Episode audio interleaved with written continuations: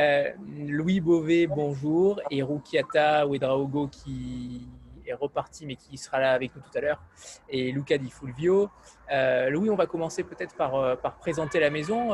Slatkin qui a, aussi un rapport particulier avec la Suisse si je ne m'abuse.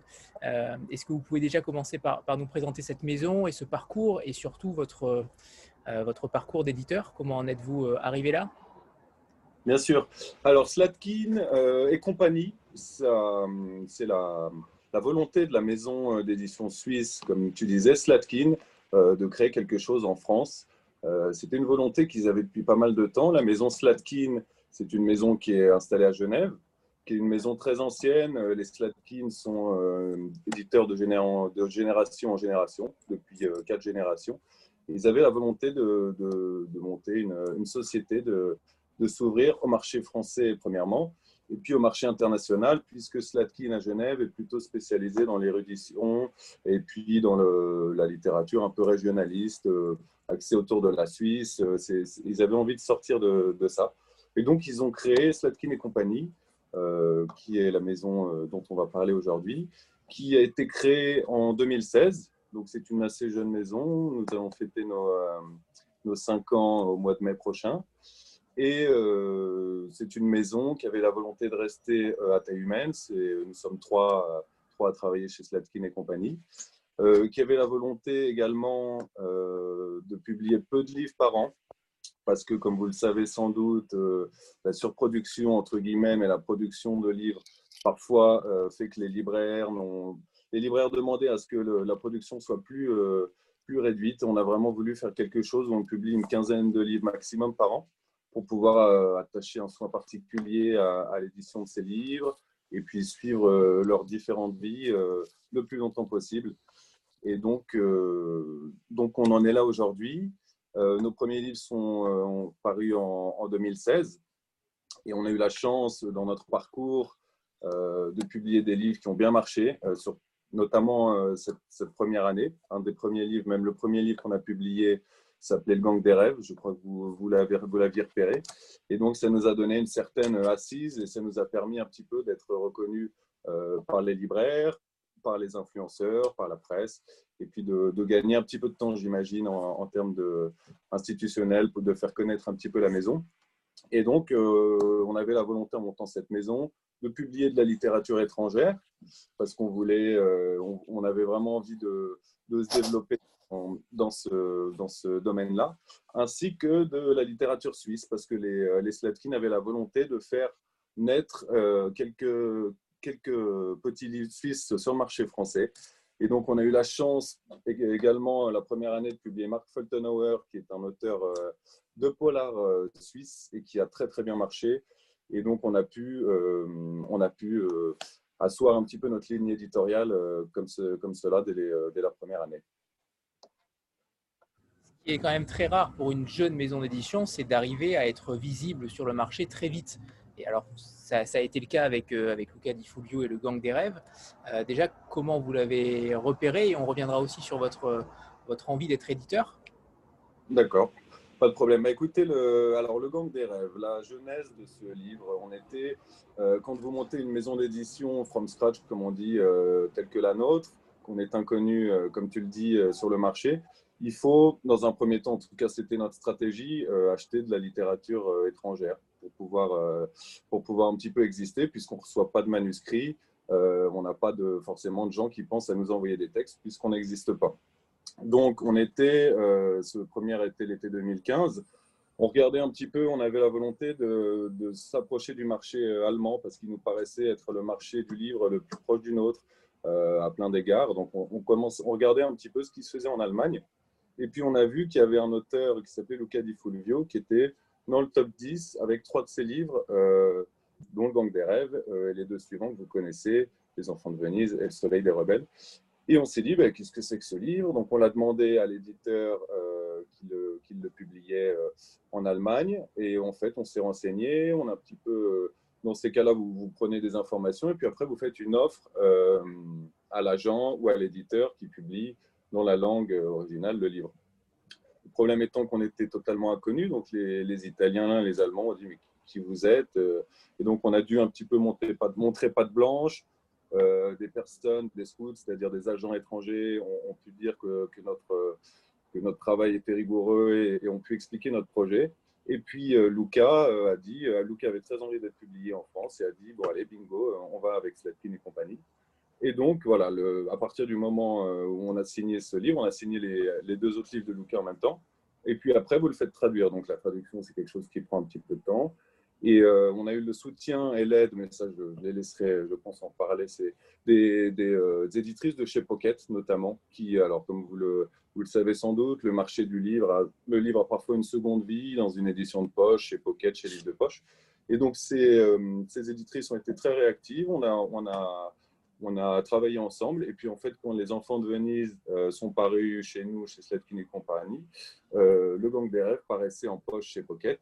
Et puis, ça a vraiment permis de donner une deuxième. Euh, enfin, c'était un effet tremplin, puisque ça nous permettait d'être dans des réseaux de lecture qu'on ne pouvait pas atteindre euh, avec une, maison d'édition grand format. Et euh, ça nous permettait d'être connus rapidement des libraires, du grand public et, des influenceurs. Et c'est vrai que c'est la part de chance de, l'édition. Je pense que ce qui s'est passé avec ce livre, avec le livre de Benedict Wells, avec le livre de Mark Foltenauer, c'est la, chance de l'édition et c'est puis avoir la chance de, rencontrer les, bonnes personnes au bon moment. Et, euh, donc aujourd'hui, euh, on, est très heureux de suivre ces auteurs euh, et de continuer à les publier le plus longtemps possible. Pour ce qui est de, de moi, écoutez, j'ai un parcours assez éclectique. Je fais pas mal de choses avant d'être éditeur. Et ça fait six ans que je suis éditeur et euh, Slotkin et compagnie ma première, euh, première expérience dans le domaine. Donc voilà. Et puis, euh, et puis voilà. Est-ce qu'on peut citer euh, les personnes avec lesquelles vous travaillez? C'est important. Bien évidemment. Alors l'équipe, c'est trois personnes. le directeur des éditions Henri Beauvais, on n'a même patronyme, comme vous le remarquez, c'est une affaire de famille. Et il y a une personne qui s'occupe de la relation presse, libraire et influenceur. Et c'est quelque chose dont on n'avait pas conscience en montant l'entreprise, c'est le, pouvoir des influenceurs et vraiment la force de prescription que vous avez. Et donc maintenant, c'est une part entière de son travail, qui s'appelle Elia Journaux, qui vient de nous rejoindre, qui fait un travail remarquable. Et, justement, euh, par rapport à, ce, rôle des influenceurs, euh, comment c'est intervenu? Est-ce que c'est euh, l'attaché de presse qui vous a mis un petit peu sur la voie? Comment vous avez découvert ce monde-là? Et, ma deuxième question que je viens d'oublier, donc je vais vous laisser la parole sur celle-ci. D'accord. Ben, les influenceurs, on s'est rendu compte, c'est deux, points. C'est-à-dire que quand vous êtes une boîte qui n'a pas d'histoire, qui naît à peine, c'est plus difficile d'avoir ce qu'on appelle de la presse traditionnelle dans un premier temps. Donc, on a, on, a vraiment euh, eu la chance d'avoir le soutien de la communauté Instagram, à mon avis, grâce à Benedict Vels notamment et Luca Di Fulvio. Euh, on a vraiment eu un soutien euh, incroyable d'Instagram notamment. Et donc, on a travaillé particulièrement ces réseaux-là, puisqu'on s'est rendu compte que c'était devenu des réseaux tout à fait, des réseaux de conseils de livres, conseils avisés, et que c'était une communauté, euh, une communauté positive, plutôt bienveillante. Donc on a réussi, euh, on a décidé de, choyer et qu'on continuera, continuera à travailler avec les, les influenceurs, les Instagrammeurs et, et, les nouveaux médias qui vont naître, euh, tels que, tels que celui-là. Je trouve ça très bien de, de, pouvoir se parler en direct. Et c'est le, le, nouveau monde, comme on dit. C'est très bien de pouvoir un petit peu directement vous présenter notre travail. Et, une fois de plus, euh, bravo pour cette initiative. Peut-être que la deuxième question est revenue. Oui, la deuxième question est revenue. C'est euh, euh, tout simplement, vous êtes trois à travailler pour 15 livres par an. C'est un travail, j'imagine, colossal. comment se, partage la, la, tâche de l'édition, du choix des manuscrits comment, se, comment ça se passe? Alors, pour être tout à fait précis, c'est vrai que nous sommes trois à Paris à travailler sur l'édition et la commercialisation des livres. Mais la chance que nous avons, c'est que Slatkin en, Suisse nous permet d'avoir un fabricant euh, qui travaille en Suisse. Il y a euh, le les, compositeurs et les correctrices sont des, plutôt, pardon, sont des personnes qui sont externalisées, donc qui travaillent avec nous en externe. Euh, mais il y a quand même une structure administrative et les postes euh, sans lesquels on ne pourrait pas fonctionner qui sont à Genève. Nous, c'est surtout la structure éditoriale qui est à Paris. La division du travail, Henri Beauvais est l'éditeur, donc c'est lui qui prend la décision de publier ou non des textes, qui travaille en amont. Euh, Elia s'occupe de, toute la relation presse-libraire, c'est-à-dire qu'on a vraiment aussi eu la volonté dès le début de, tisser un réseau, de, réseau avec les libraires. Et donc, Elia euh, travaille régulièrement appeler les libraires, leur présenter notre programme, à faire un petit peu ce qu'on appelle, entre guillemets, de la surprospection, c'est-à-dire donner des informations supplémentaires euh, aux libraires qui, les voudraient. Et puis moi, je, fais, je travaille les textes aussi, euh, je, m'occupe un petit peu des couvertures, des réseaux sociaux, enfin de toutes les, petites choses, euh, les petites choses annexes. Euh, et, c'est ce qu'on se disait, c'est une petite maison avec une petite structure à taille humaine, mais qu'on aimerait conserver, qu'on aimerait conserver comme ça le plus longtemps possible. Clarine? Oui, bonsoir Louis et bonsoir tout le monde.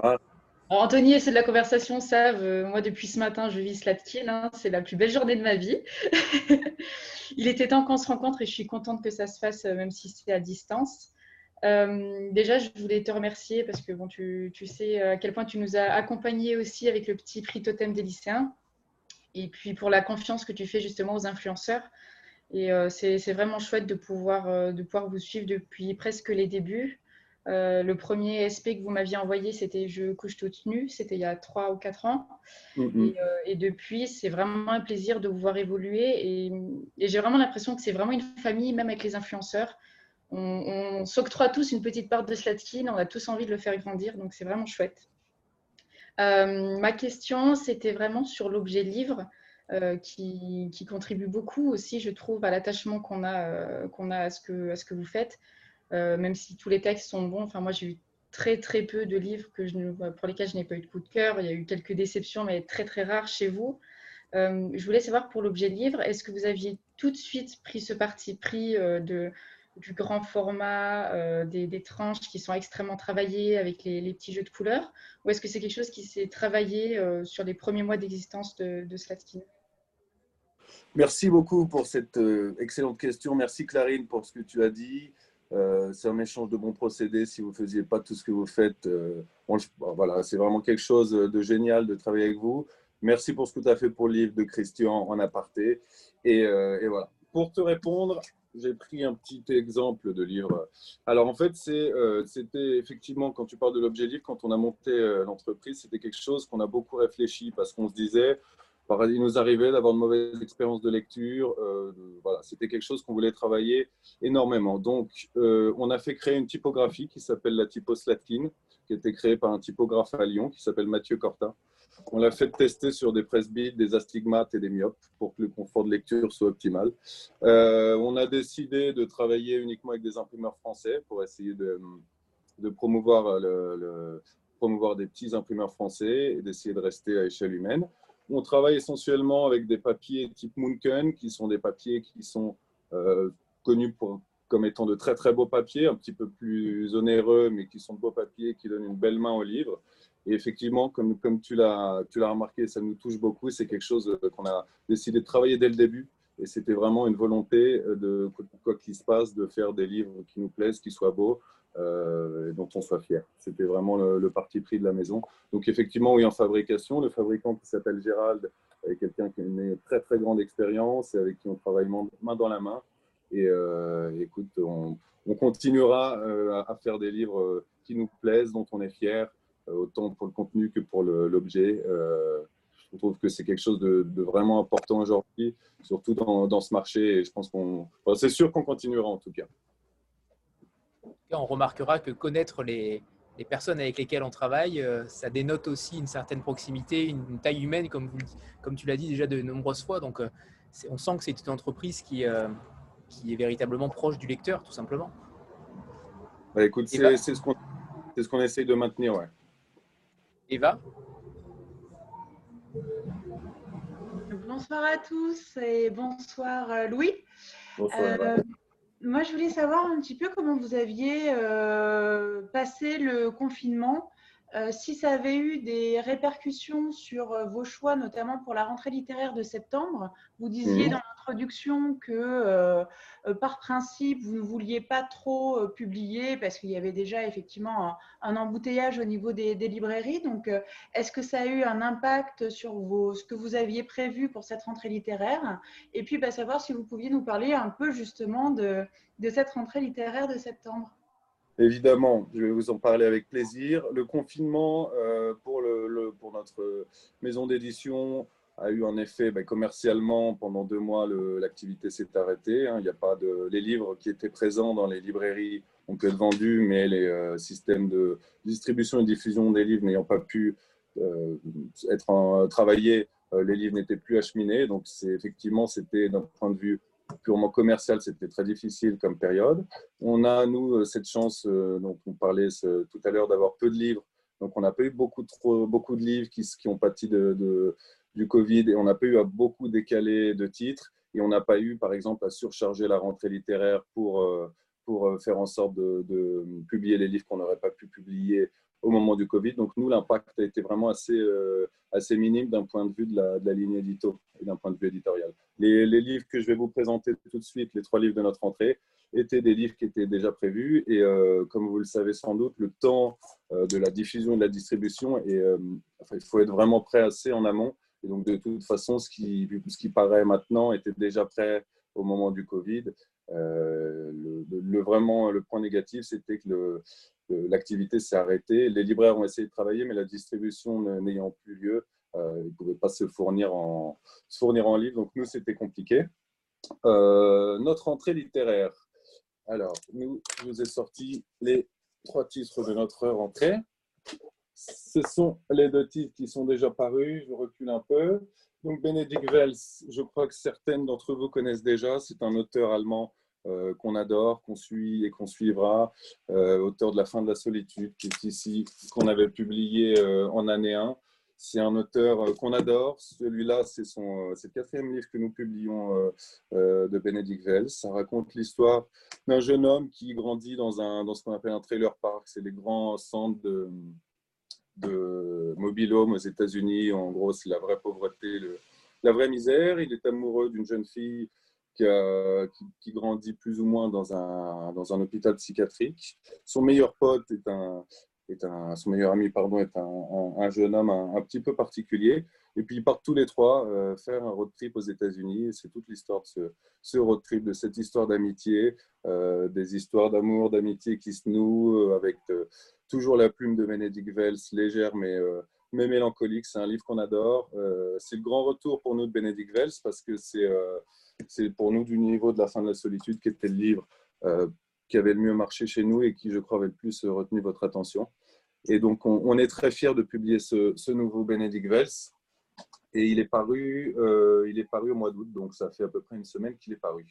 Deuxième titre, c'est un premier roman euh, d'un jeune auteur de 35 ans qui s'appelle Yashabrin. C'est un texte très particulier qu'on adore aussi, assez poétique, qui se passe dans une ville qui pourrait être Paris, mais qui pourrait être n'importe quelle ville. Et en fait, on suit Marceau, qui est le personnage principal, et qui accompagne les gens dans la rue. Donc, on ne comprend pas vraiment de quoi il s'agit. Et puis, au fur et à mesure, on se rend compte que c'est ce qu'on appelle aujourd'hui un peu un stalker. Donc, il suit les gens dans la rue, il s'invente leur vie, il, essaye d'emmagasiner le plus d'informations possibles sur ces personnes pour essayer de comprendre, euh, de comprendre ce qui se passe. Et c'est un livre très émouvant, un style euh, Yachabrin, un, un, vrai écrivain avec une plume euh, vraiment euh, qu'on adore. Et donc, c'est quelqu'un, à mon avis, qu'on suivra. Et euh, c'est un premier roman, donc c'est, voilà, on est, on, est ravis et, on serait ravis d'avoir votre avis. Et puis, notre troisième titre qui paraît jeudi prochain et que, dont je vais laisser à l'auteur euh, le soin de le présenter, c'est un livre de Rukiata Wedraogo, Du miel sous les galettes. c'est un livre qu'on adore aussi. Rukiata raconte à travers son regard de, petite fille l'histoire et la vie de sa mère qui était euh, une femme extraordinaire euh, que vous découvrirez dans ce livre. Euh, c'est un voyage, c'est un super livre, on en est très fiers. Et je vais demander à Rukiata, si ça ne la dérange pas, de, présenter un petit peu ce titre. On notera qu'il y a quand même deux premiers romans, donc sur trois. donc ça aussi, il faut le noter. C'est rare pour une rentrée littéraire d'accorder autant d'importance au premier roman. Donc cas, je vous félicite. C'est une superbe initiative. Merci, beaucoup. Rukiata Est-ce que Rukiata, tu veux présenter un petit peu? Oui, vous m'entendez là? Oui, oui, c'est bon. Bon, super. Voilà, donc bonjour, moi c'est Rukiata Wedraogo. Je suis euh, comédienne, euh, auteure et, euh, et, chroniqueuse sur France Inter. Je fais des chroniques. Et voilà, donc Du miel sous les galettes, c'est mon premier bouquin qui va paraître, c'est Slétine et compagnie. Ce bouquin parle de l'histoire d'une femme, une jeune mère qui se retrouve à 35 ans seule avec sept enfants euh, dont euh, la petite dernière qui a six mois, qu'elle porte sur son dos. Et euh, son mari a été accusé à tort et mis en prison. Et elle va se battre en tant que femme, en tant que mère, elle va se battre contre les hommes, contre la justice aussi, pour prouver l'innocence de son mari et le sortir de là. Donc, à travers ce bouquin, j'ai voulu rendre hommage à ma mère et aussi à toutes les femmes à toutes les femmes parce que je sais que les femmes se battent tous les jours, quotidiennement, pour faire face euh, non seulement au poids des traditions, mais aussi euh, face au pouvoir des hommes. Voilà. Alors justement, Rukiata, comment, comment est venue cette... Euh, vous êtes humoriste également, vous avez oublié de le dire, sûrement par, par modestie. Non, je ne suis pas humoriste, ah. je me définis comme une raconteuse d'histoire. Voilà. J'essaye de, de, de, de, prendre des histoires euh, et de les rendre euh, plus gaies. Je me définis comme ça.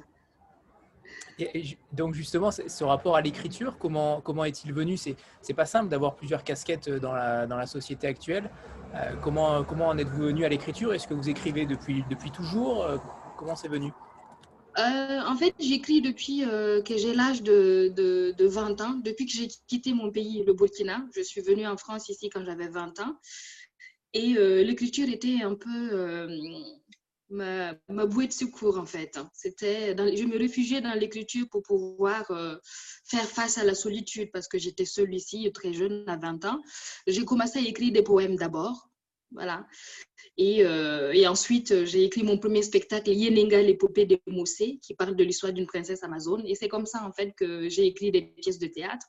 Et c'est vrai que Slétine, euh, en fait, euh, ils m'ont contacté. Je pense que c'est Louis qui m'a contacté sur les réseaux sociaux, qui m'a envoyé un message me disant qu'il trouvait mon parcours assez atypique et digne d'un récit. Donc, il m'a proposé d'écrire un peu sur mon parcours.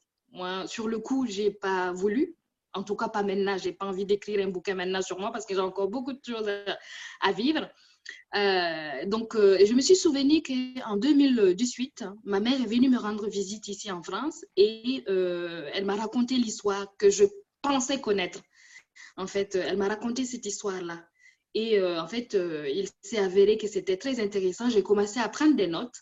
Et quand j'ai été contactée par la maison d'édition Sletine, je me suis dit, pourquoi pas les proposer cette mm-hmm. histoire. Donc, j'ai fait la proposition et lui était enchanté, euh, Henri aussi, et, c'est parti comme ça. Voilà. Ah, je n'entends plus. Mm. Ah, là, ça y est. J'entends, oui. Vous m'entendez? On t'entend pas trop. Ah. Est-ce que c'est bon là? Ah, là, vous m'entendez là? Euh, Votre rapport au Burkina Faso? Oui. Oui, c'est bon, c'est bon. C'est bon. J'aimerais connaître votre, votre rapport au Burkina Faso. Est-ce que vous y allez aussi régulièrement? Comment se, comment se passe cette, euh, cette duplicité avec, euh, avec ce pays d'origine? Vous savez, le Burkina, c'est un pays, j'ai vu loin depuis, j'ai quitté mon pays natal depuis 20 ans, une vingtaine d'années, mais mon cœur y est toujours là-bas. Donc, toute ma famille est là-bas. J'y retourne quand je peux. Euh, malheureusement, avec le Covid aujourd'hui, euh, c'est difficile de voyager. Ça fait des ans que je ne suis pas retournée chez moi. Mais c'est un pays euh, auquel je suis très attachée et je parle beaucoup de mon pays dans toutes mes œuvres quasiment, dans mes chroniques, que ce soit dans, mes pièces de théâtre et, et dans mon bouquin, effectivement, puisque l'histoire se passe là-bas. Donc j'ai une grande affection pour ce pays. Et j'imagine que euh, vos prochains romans, euh, si j'imagine, je suis persuadé que vous allez continuer, euh, vont toujours se passer au Burkina Faso? Est-ce que c'est quelque chose, c'est un, point d'ancrage? Est-ce que c'est un point d'ancrage pour vous? Est-ce que voilà, c'est vous pas, forcément. Il se trouve que l'histoire se passait là-bas, donc c'est mon premier bouquin. L'histoire se passait là-bas, donc j'étais obligée de citer ce nom. Et peut-être que plus tard, euh, je vais peut-être écrire sur quelqu'un d'ici, je ne sais pas. En tout cas, on verra. L'avenir me le dira. Parfait. Christina?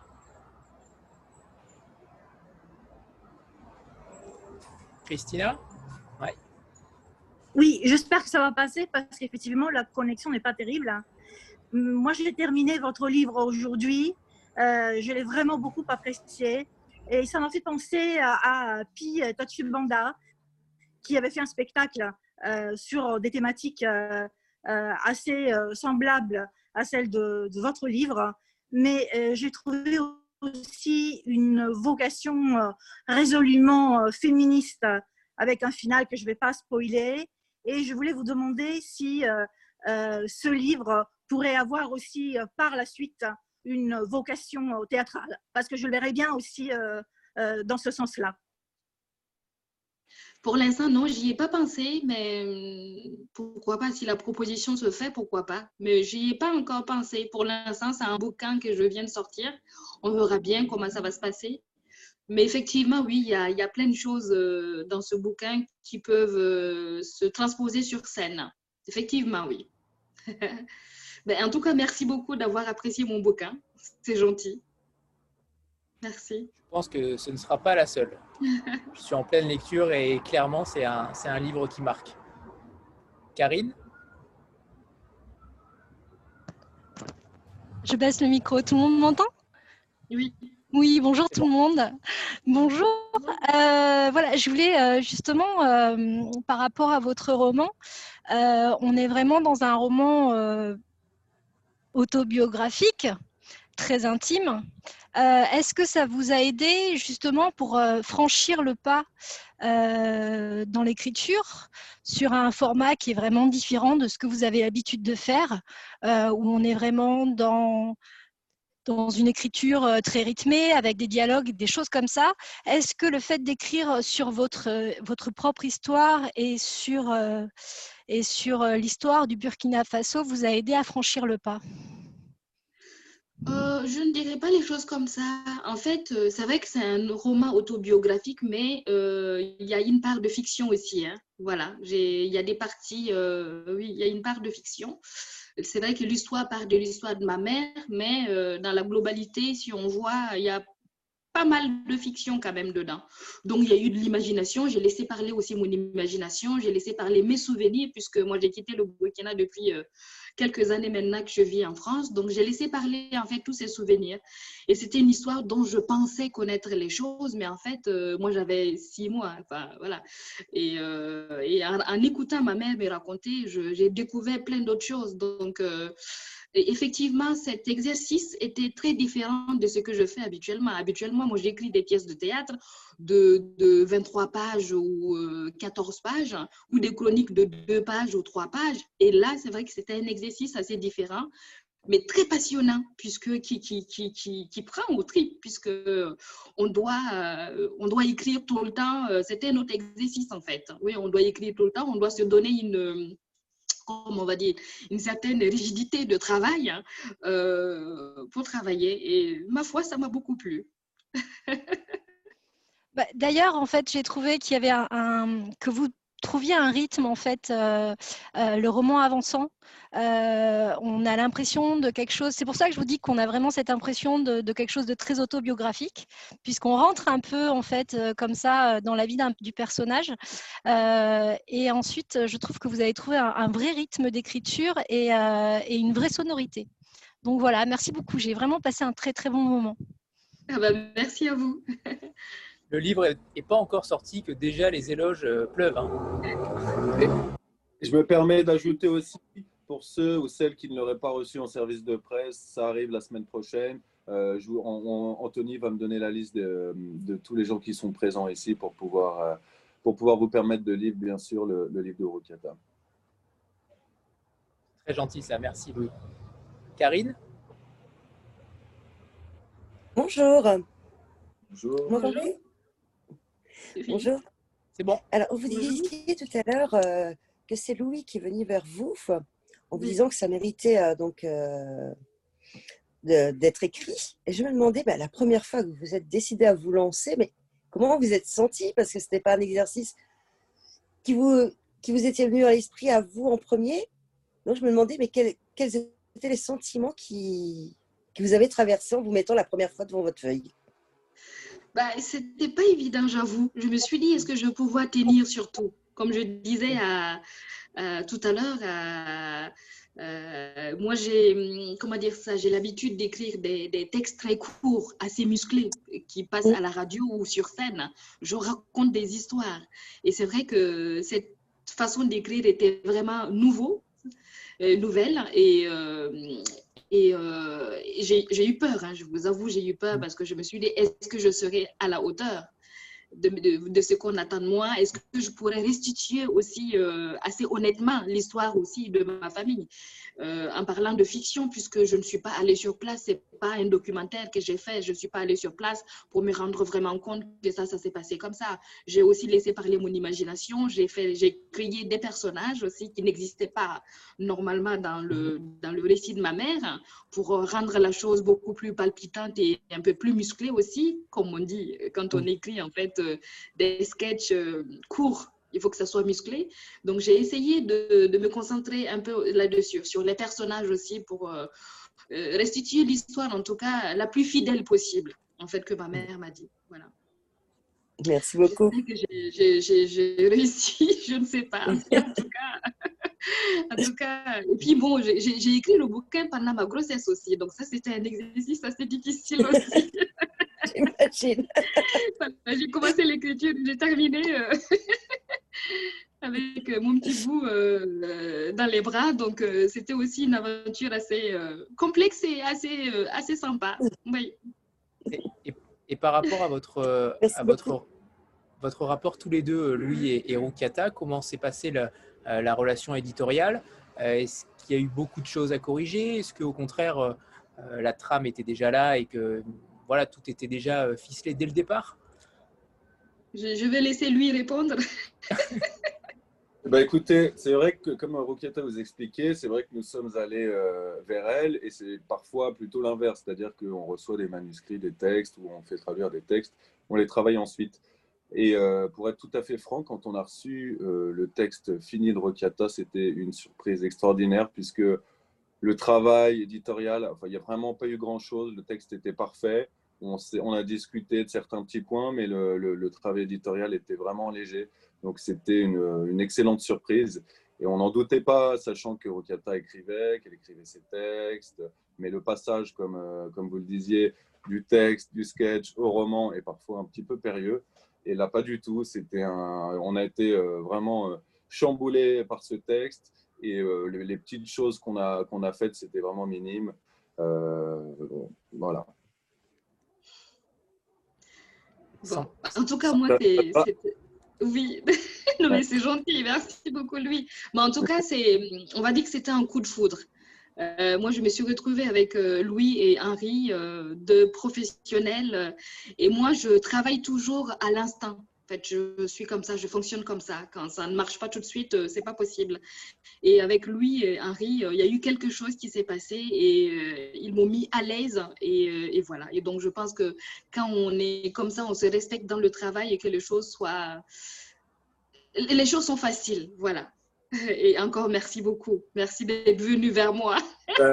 j'aurais pas, j'aurais pas, sans vous, je pense que j'aurais pas écrit ce bouquin j'aurais pas écrit ce beau. J'aurais peut-être eu l'idée, mais je l'aurais pas fait. Donc, merci encore. Merci à toi.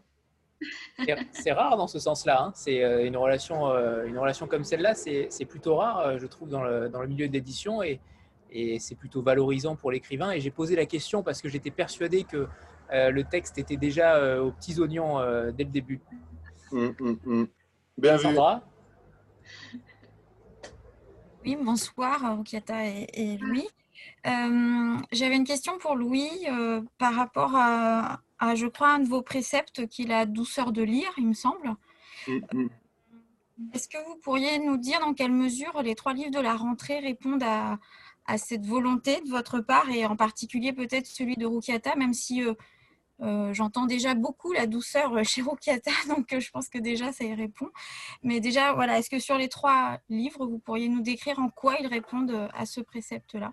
De la maison C'est une très bonne question. C'est trois livres. Cette, cette, année, on avait aussi la volonté d'emmener nos lecteurs en voyage parce que l'année est un petit peu statique pour tout le monde, j'ai l'impression, et qu'on avait envie de vous faire voyager au Burkina, dans la, euh, ou euh, aux États-Unis, ou dans un monde un petit peu imaginaire. Euh, la douceur de livre, c'était hum, Slatkin, je ne suis pas russophone particulièrement, mais je crois que ça veut dire douceur en russe. La famille Slatkin est originaire de Russie.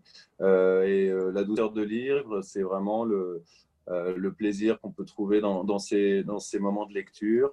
Euh, ce que demandait Clarine aussi, l'objet, quelque chose d'important, qu'on puisse toucher une couverture, une page et, se, sentir, euh, se sentir voyager, se sentir emporté.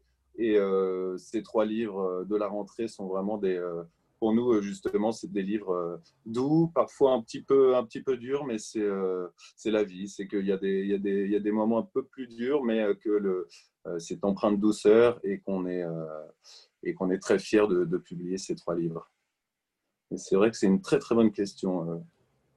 Et, on pourrait exactement poser la même question à Luca Di Fulvio qui, qui, manie une grande violence dans ses livres et en même temps une douceur dans ses personnages assez, assez épatante. C'est vrai que c'est peut-être une marque de fabrique qui, est difficile à trouver dans votre catalogue parce qu'au final, vous, vous n'éditez pas en fonction de la douceur de lire, bien sûr, mais en même temps, euh, c'est peut-être inhérent à votre façon d'éditer, tout simplement.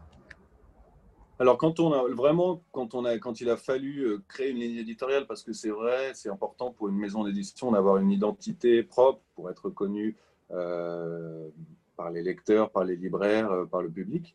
On s'est dit justement ce que vous disiez, qu'on voulait des livres qui l'impression que c'est un petit peu un lieu commun, mais des livres qu'on aime lire, dont on est fier, euh, qu'on assume, qu'on a envie de porter le, plus loin possible. Euh, Luca Di Fulvio est, un exemple, c'est-à-dire que c'est vrai que c'est parfois empreint de, violence, mais c'est la violence de la vie, c'est pour faire encore mieux ressortir les, la bonté des personnages, euh, c'est euh, l'amour, c'est des amitiés de 800 pages. Enfin, c'est vraiment toutes ces petites choses-là qu'on voulait mettre euh, en avant. Et puis, comme, euh, comme euh, tu l'as remarqué, Anthony, parfois la ligne édito est un petit peu définie par les livres qui marchent ou non dans une maison d'édition. Et c'est vrai que ces livres qui ont marché chez nous rapidement nous ont un petit peu tiré vers, ce, vers cette ligne de livres de, de, ce genre de livres, c'est-à-dire des livres doux mais parfois durs, voilà, de, grands romans, de, grandes, de grandes sagas. C'est vrai que Lucas, qui est, Lucas est un conteur, euh, donc c'est euh, c'est voilà, ces choses-là qu'on voulait, qu'on voulait vraiment travailler. Clarine? Oui, j'ai une autre question. Je me suis fait plaisir, j'ai une petite liste, mais je, je, veux laisser les autres aussi poser leurs questions. Je vais revenir sur le, sur le roman de Rukiata euh, que j'ai commencé et que je n'ai pas, pas encore fini. Je suis en cours de lecture. Et c'est vrai que la douceur vraiment euh, et la candeur, je trouve, euh, transpire dans, ce, dans ce texte. Et du coup, euh, on le ressent aussi tout de suite, immédiatement. Je vais être superficielle, mais je vais encore parler du livre-objet. On, le ressent tout de suite sur la couverture. Et je voulais savoir si c'était une couverture que vous aviez créée pour, pour ce livre ou si, si elle existait déjà, que c'était une illustration qui, qui existait, que vous aviez trouvée et qui se prêtait tout à fait à ce livre. Et j'ai une petite question personnelle pour Rukiata qui répondra ou non suivant son envie. Est-ce que vous portez votre enfant contre votre dos vous aussi ou finalement est-ce que vous avez succombé à la poussette? Alors là, c'est une question. Non, non, non, non. Je porte euh, mon enfant sur le dos aussi. En fait, il faut attendre trois mois pour pouvoir porter l'enfant sur le dos. Moi, j'ai attendu euh, quatre mois et demi je préférais parce qu'il faut qu'il arrive à tenir sa tête avant de le porter au dos. Donc, je l'ai déjà fait. J'ai aussi la poussette qui est beaucoup plus pratique aussi quand on va faire les courses. Euh, et pour l'endormir aussi, c'est assez facile. Donc, euh, j'opte pour les deux. je suis pour les deux. Quant à la couverture du bouquin, c'est vrai qu'à la base, au départ, on est parti pour... Euh, on voulait une photographie, une photo et finalement, on a échangé avec euh, la maison d'édition, on a essayé de trouver quelque chose qui correspondait au récit et euh, on n'a finalement pas trouvé. Et c'est Émilie, qui est la graphiste, qui nous a fait une proposition. En fait, euh, un jour, lui m'a appelé et il m'a dit, écoute, on a une image pour toi. Il m'a envoyé l'image que j'ai trouvée super jolie. Et je trouvais que c'était c'était l'image, en fait, de mon récit. La mère qui porte son enfant sur le dos. Et on a juste rectifié deux, trois petites choses. Et, et voilà. Et, et on a eu cette couverture-là que je trouve très, très jolie. Émilie, elle a fait vraiment un travail formidable. J'adore les couleurs. Euh, et cette femme qui porte son enfant sur le dos avec euh, l'espoir, voilà, je trouve ça joli. Émilie Rimbert, hein, la couverture. Exactement. Si vous voulez aller euh, elle, vient de, elle, commence une carrière de graphiste, euh, notamment pour les couvertures. C'est une graphiste accomplie, mais elle veut, elle veut essayer de, de se perfectionner. Donc, n'hésitez pas à aller suivre son compte. Et en fait, bah, comme Rokata expliquait, on a tourné un petit peu autour d'une photo euh, noir et blanc, d'une photo avec une petite fille, des choses comme ça. Et on s'est dit qu'il fallait quelque chose, une explosion de couleurs, euh, une couverture vectorisée comme ça, euh, nous paraissait adapté. Donc on a travaillé et c'est un. Je, souligne le travail des graphistes, c'est incroyable ce qu'ils font. Ils ont, enfin, c'est vraiment un, travail particulièrement important. J'entends Ulysse qui bouge à côté là. Il y a Ulysse qui vient de se réveiller. Il tient sa ah. main. Bon, voilà. Je pense qu'il a fait un cauchemar. Il est juste à côté. Il a rêvé que le livre ne se vendait pas. Ah ouais, c'est un... Participer aussi. Naomi? Euh, Est-ce que vous m'entendez? C'est bon. Oui. Très bien. Bonjour à tous. Bonjour lui et bonjour euh, Rukata. Alors, euh, j'aurais une question pour Rukata au niveau de l'écriture. Euh, si j'ai bien compris, euh, vous avez euh, précédemment écrit des pièces de théâtre.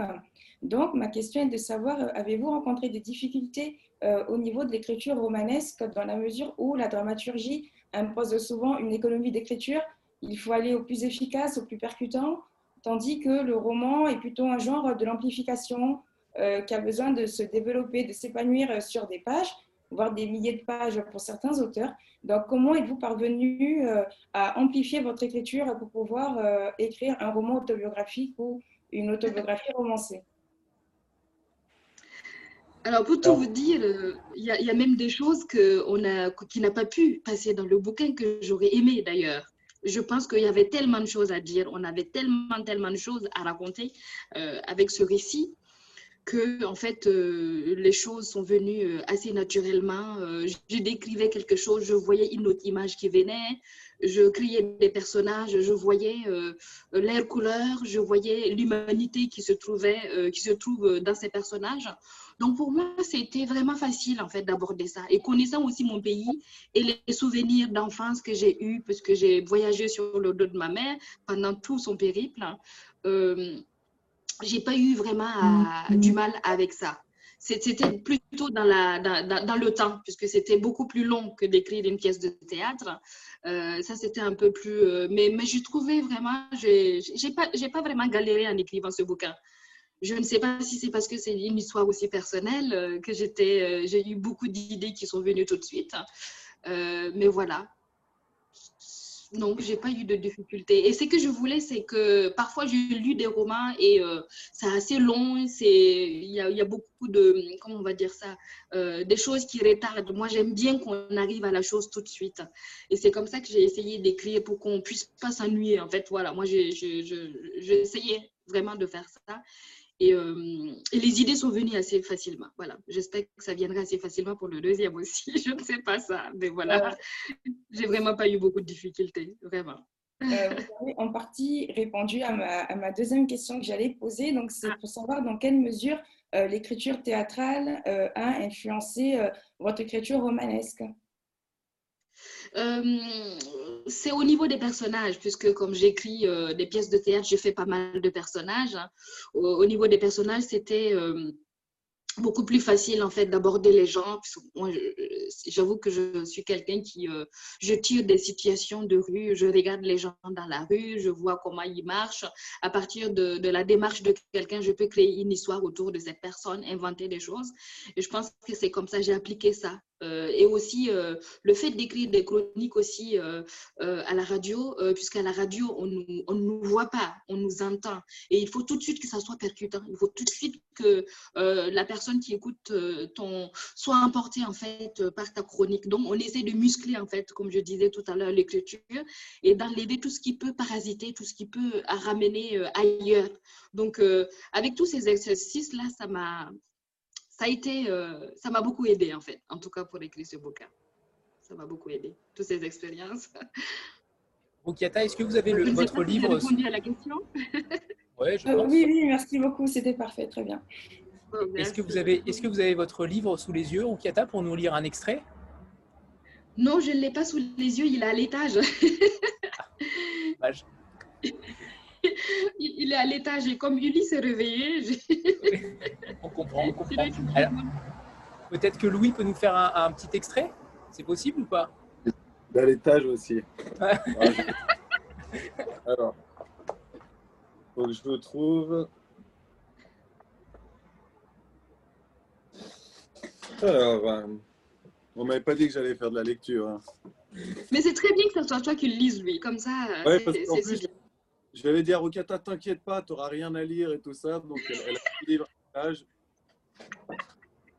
Alors, tous les matins, après le petit déjeuner, les enfants prenaient le chemin de l'école, sauf Farida et Aziz. Elle avait 6 ans et lui 3 ans. L'école n'acceptait pas à l'époque les enfants en dessous de 7 ans. Ils restaient à la maison avec ma mère et moi. Ils se collaient à elle du matin au soir. J'ai assisté tout à presque tout ce que je vous raconte. J'ai tout vu, j'étais aux premières loges, si je puis dire mais je n'ai naturellement aucun souvenir de cette histoire, où je restitue aussi fidèlement que possible le récit familial. Je l'ai entendu tant de fois durant ma jeunesse. Cette année-là, la sécheresse semblait interminable. Depuis des semaines, il faisait une chaleur inhabituelle, pas un souffle d'air pour agiter les feuilles de notre tamaraignée. Nous passions de longues heures dans la touffeur, le soir, tous étendus sur la terrasse. Maman m'allongeait sur la natte près d'elle. Papa chassait les moustiques avec son éventail en écoutant la radio. Mes frères, qui d'habitude jouaient après le dîner, restait immobile, terrassé par ces soirées écrasantes, assis au bord de la terrasse, sans énergie. Seul le tamarinier, debout au milieu de la cour, semblait résister à la chaleur. Son tronc solide, surmonté d'une ramure charpentée, lui valait la réputation d'une présence certaine, et son feuillage léger lui donnait une allure juvénile. Le tamarinier devait être là depuis bien longtemps. Tout le monde était fasciné par cet arbre. Les, gens, les étrangers qui entraient pour la première fois dans notre cour étaient impressionnés par sa taille. Certains disaient à mes parents que c'était une bénédiction d'avoir un tel tamarini chez soi. D'autres pensaient qu'il abritait sans doute des génies. Encore ou? C'est pas mal, c'est pas mal, c'est pas mal. Merci, bah, merci Louis. Et puis pour, le, pour la suite, euh, il faudra le lire. Bon, malheureusement, Louis, vous, tu t'es trompé de livre. Hein c'est celui de ah Bénédicte. Euh, cette blague était inutile. Euh, j'avais une question sur le titre, notamment Rukiata, avant, de, avant peut-être de vous libérer. Euh, Ulysse euh, est, présent aussi avec nous. sur le titre du miel sous les galettes, est-ce qu'on peut, comment s'est fait la, le choix de ce titre? Est-ce que c'est quelque chose que vous avez décidé dès le départ avec, avec Louis? Est-ce que c'était un choix personnel? Est-ce qu'il y a eu débat sur, sur celui-ci? Non, pas du tout. Il m'est venu naturellement. Ce titre est arrivé comme ça. J'étais là comme ça. Il s'est venu du miel sous les galettes. Et comme ma mère vendait des galettes pour euh, nous nourrir, euh, je me suis dit euh, pourquoi pas du miel sous les galettes? Comme elle a beaucoup galéré, mais dans ses galères, elle n'a a pas lâché. Elle est allée jusqu'au bout. Et jusqu'au bout, il y a eu de réconfort. Donc pour moi, c'est ça. Du miel sous les galettes, c'est un peu ça. Il faut travailler dur pour aller chercher ce qui est doux, comme on dit chez moi. Donc, c'était un peu, euh, voilà, ce titre-là, puisqu'elle vendait des galettes. À un moment donné, j'ai voulu changer de titre, j'avoue. heureusement, Louis et Henri m'ont dit, hum, on pense que le miel sous les galettes n'est pas mal, donc garde-le. Et c'est vrai que c'était euh, le premier titre qui était venu. Euh, j'affectionnais beaucoup ce titre, mais il y a eu, parce qu'on appelait ma mère la baronne. Et, et, à un moment donné, je me suis dit, mais pourquoi pas appeler le bouquin La Baronne? Mais bon, finalement, on a gardé du miel sous les galettes et c'est très bien comme ça. Voilà. ça, rejoint aussi la notion de douceur de Slatkin, hein, du miel sous les galettes. Exactement. Comme quoi, on était fait pour se rencontrer en fait.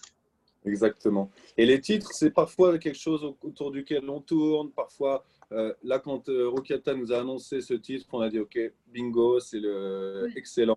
Et, euh, et on n'a pas hésité une seule seconde. Parfois, il y a des discussions entre les auteurs et les écrivains. Parfois, c'est vraiment le, titre peut, peut, être un, un, objet d'achoppement, mais là, on était tout à fait unanime. C'était pour nous le, titre parfait. Et puis la baronne, ça ressemblait un peu à la daronne. Bon, voilà, on voulait pas que ce soit trop proche d'un livre qui aurait marché ou non, et on voulait que ce soit le miel sous les galettes, le livre de Rukata, et on, est tous tombés d'accord.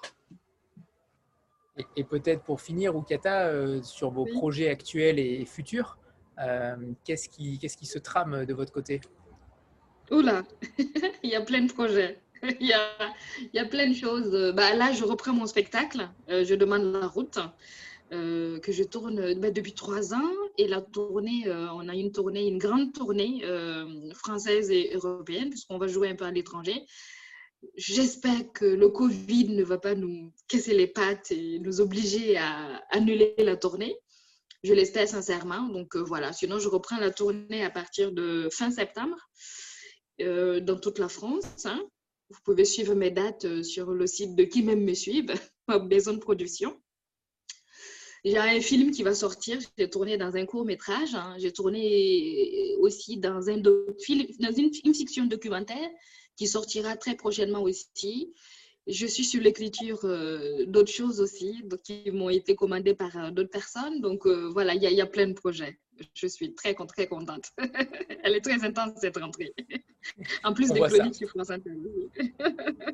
Oui, justement, vos chroniques sur France Inter, ça ne doit pas être simple à, conjuguer avec tout ce que vous faites. Comment ça se passe au niveau de, la confection de, de, ces chroniques? Vous avez, j'imagine, un temps limité, des, un nombre de caractères peut-être limité aussi? Non, on a trois. Il ne faut pas que ça dépasse 3 euh, minutes 50 ou 3 minutes 40, autour de 3 minutes 40. Voilà. Donc, moi, j'écris avec mon compagnon. On écrit à deux les chroniques. Hein. Euh, et, voilà, on a des idées comme ça, on écrit, on se fait une proposition, qu'est-ce que tu en penses? Oui, voilà, on travaille comme ça. Donc, euh, donc ça se passe bien. Ça se passe bien. Après, c'est une question d'habitude. Hein. Ça fait trois ans, c'est la quatrième année que je, je, fais les chroniques. Donc euh, maintenant, c'est un peu plus. un peu plus facile, on va dire. c'est rare de tenir aussi longtemps à la radio. Hein. C'est un exploit. Hein. Bravo. Ah bon? Bah, Merci Rukiata pour, euh, pour ce temps que vous nous avez accordé malgré les circonstances. C'était un plaisir et écoutez, on va, on va lire évidemment euh, votre roman avec, euh, avec grand intérêt et, et le partager sur Instagram et, autres réseaux. Merci beaucoup. Vous pouvez évidemment vous, rester, vous rester jusqu'à jusqu'à quand vous voulez, hein, évidemment. Hein, voilà. Oui, oui. Merci beaucoup. Merci. Oui, j'avais une. Ah, il y a Clarine qui avait une question. Alors, Clarine, c'est parti. Vas-y, Anto, pose ta question, il n'y a pas de. Vas-y, vas Clarine, vas-y, vas-y, Clarine. Euh, je me demandais quels étaient vos liens encore actuellement avec euh, la maison mère, on va dire, en Suisse.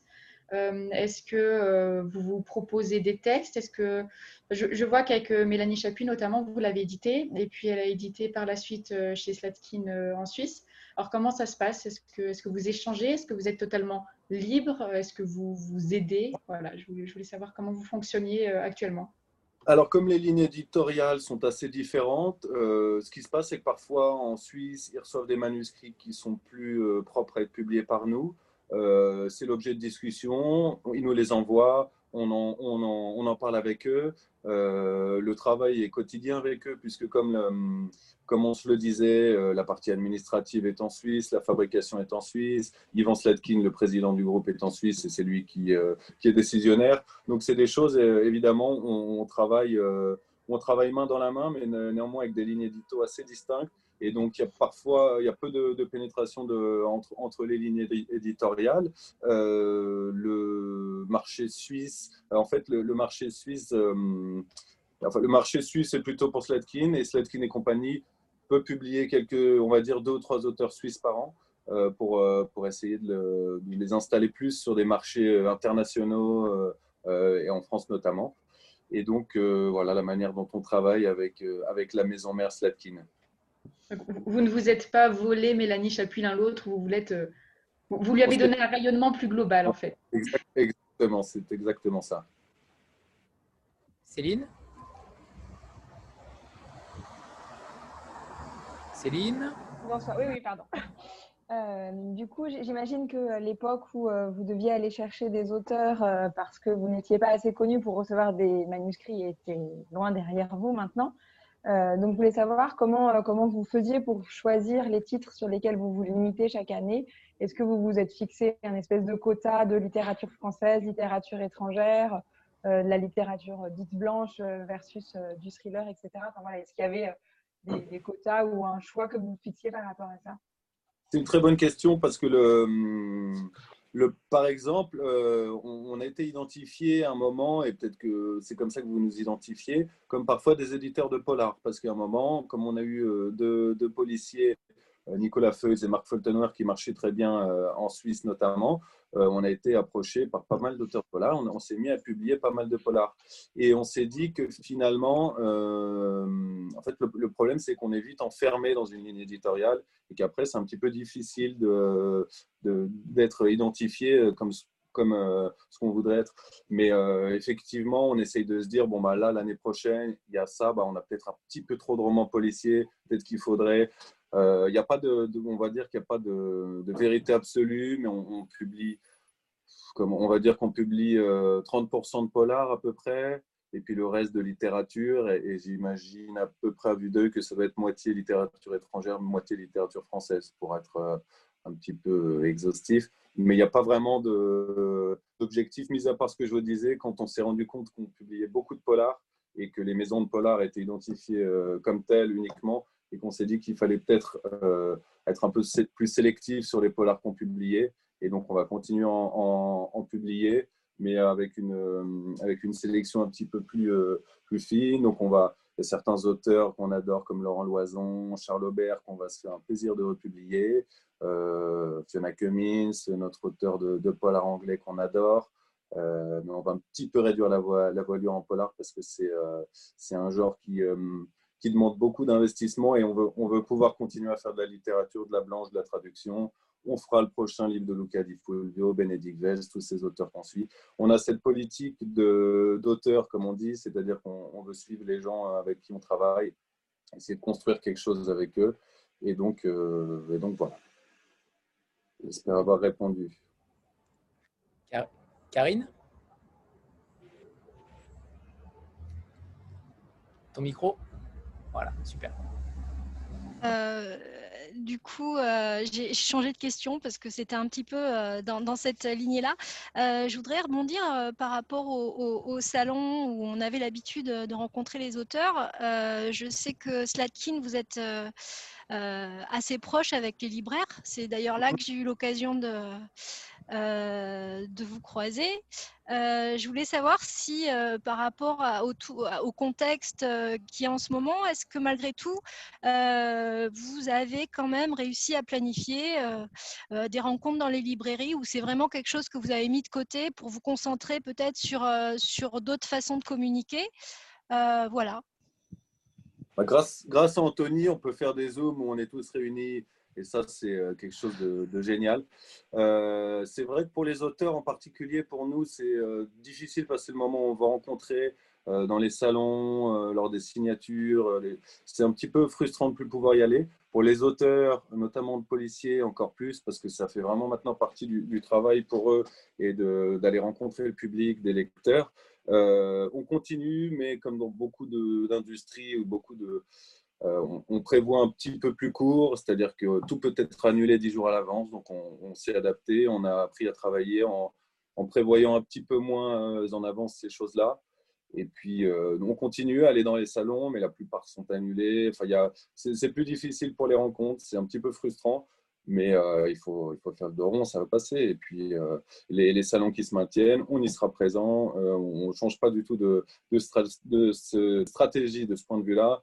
Donc on se verra sans doute Karine à Gradignan, j'imagine. Et puis, euh, et puis dans, les, dans les autres salons, euh, nous, nous, serons ravis de, si nous sommes invités, nous, sommes, nous serons ravis d'aller. On se verra plutôt au psychopathe du polar en 2021 ou au psychopathe en 2021. ou à Mérignac.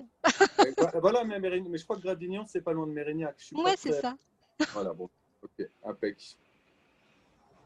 Louis, euh, j'avais une question notamment sur, le, sur la collection poche. Euh, est-ce qu'il est qu'il vous est venu à un moment donné l'idée de, parce que le partenariat avec Pocket s'est fait rapidement, mais est-ce qu'il vous est venu à l'idée plus tard de faire une collection poche propre à Slatkin alors, euh, le parti, en fait, on est, comme on est indépendant, on, on, peut travailler avec n'importe quel éditeur de poche. C'est une de nos forces, c'est-à-dire qu'on ne fait pas partie proprement parler d'un groupe, euh, d'un groupe éditorial. Donc, on pourrait réfléchir à travailler avec Pocket, Livre de Poche ou d'autres acteurs du marché. Les deux acteurs, ces deux acteurs-là, tous les acteurs, euh, on, a travaillé avec pratiquement tous les acteurs de poche. Euh, c'est une question qui s'est posée, mais on considère que c'est pas forcément notre métier. On n'est pas, c'est des circuits de diffusion et distribution qu'on connaît moins, des manières de, travailler qu'on connaît moins, et on est vraiment content du travail qu'on fait avec les, éditeurs de poche. Et on considère que, c'est eux qui font bien le, boulot de ce point de vue-là. Donc euh, pour l'instant, euh, on ne fera pas de, maison de poche tout de suite. Ce n'est euh, pas dans les tuyaux. Et j'aimerais qu'on parle des livres, entre guillemets, sacrifiés. C'est ce que j'appelle ça, les livres sacrifiés pré-confinement.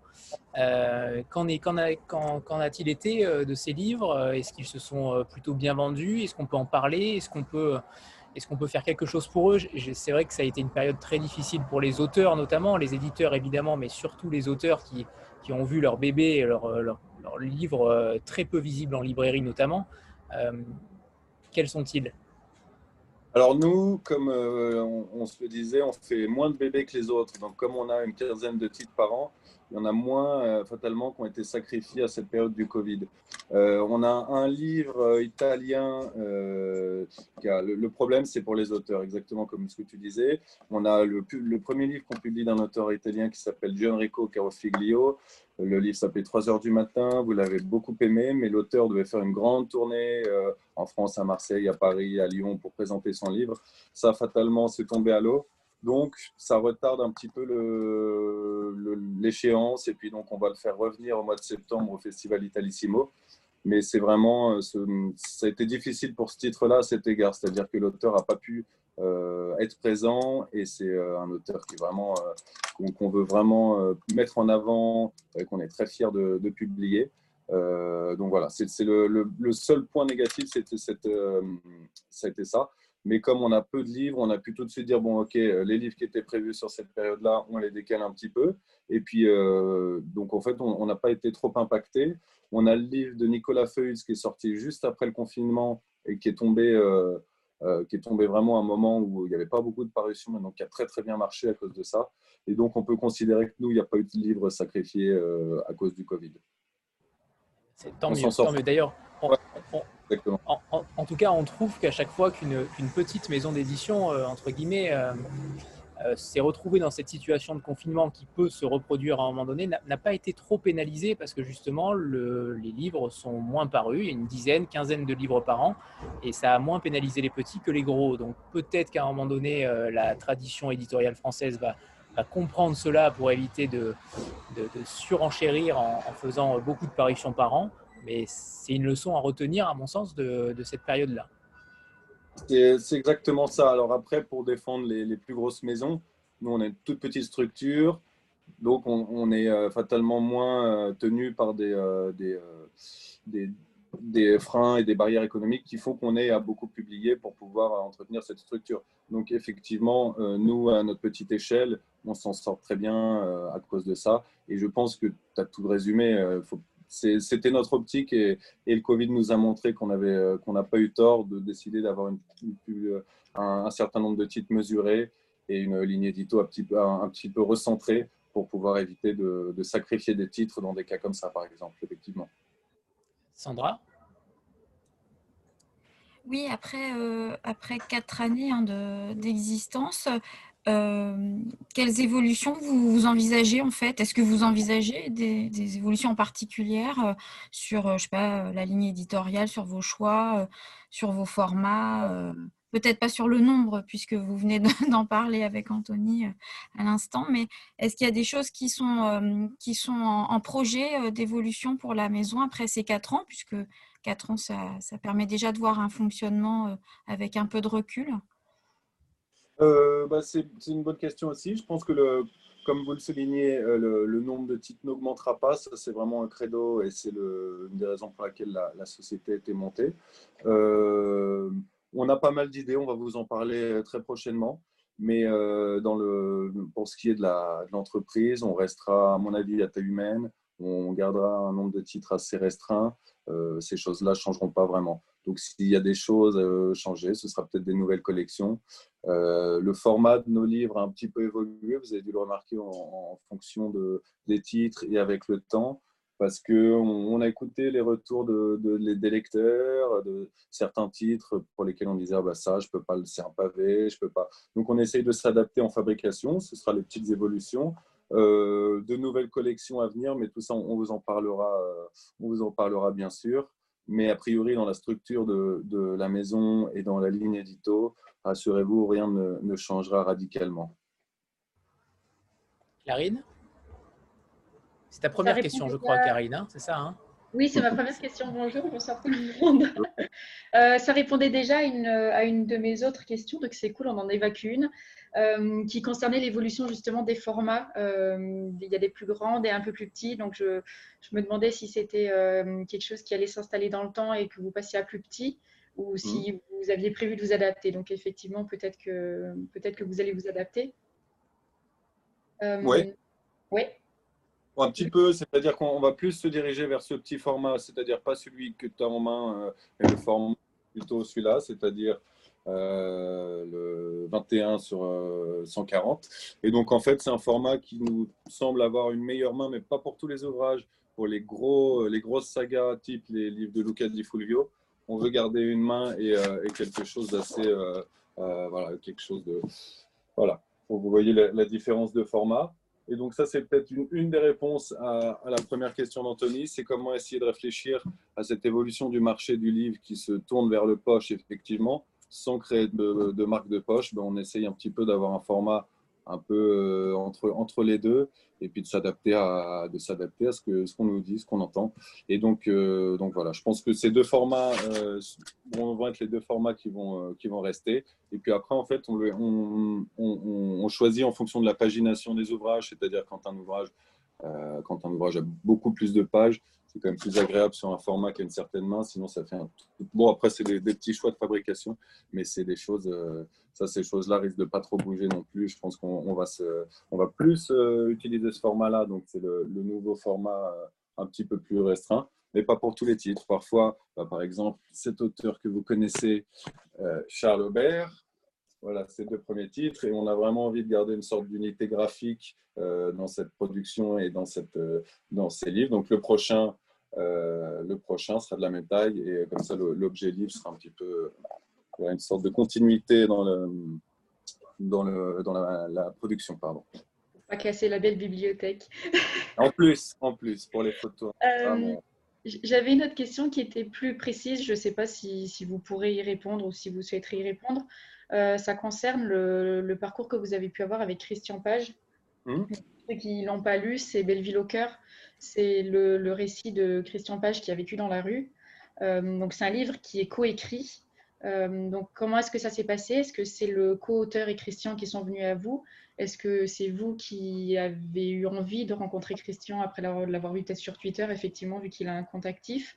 Et mhm. je voulais savoir d'une façon, euh, on va dire, de, fonctionnement, comment est-ce que ça fonctionne justement entre, le, entre l'auteur et le co-auteur. Euh, je ne sais pas si vous pouvez dévoiler vraiment les coulisses peut-être de l'entreprise. mais euh, Non, non, bien sûr, évidemment, avec plaisir. Donc c'est un, titre bah, que, que, je sais que tu, que tu as apprécié. Et en fait, c'est Christian, comme tu le, comme tu le disais, on l'a découvert sur les réseaux sociaux, enfin plus précisément à la radio euh, sur France Inter en plus, euh, où, où il, avait, euh, il avait une formule qui, qui, nous avait vraiment fait rigoler. On s'est dit, mais il a l'air intéressant. Donc on l'a contacté, je l'ai contacté sur les réseaux sociaux, j'ai pris contact avec lui. L'idée de faire un livre, au début, ne l'enchantait pas, mais après, c'est quelque chose qui l'a intéressé mais c'était un problème surtout technique, c'est-à-dire que quand vous dormez dans la rue et qu'il pleut des trombes au milieu de la nuit, bah, vos feuillets d'écriture sont, euh, sont plus utilisables le lendemain. Donc, c'était important d'avoir quelqu'un qui vienne recueillir et qui vienne l'aider à, écrire ce texte.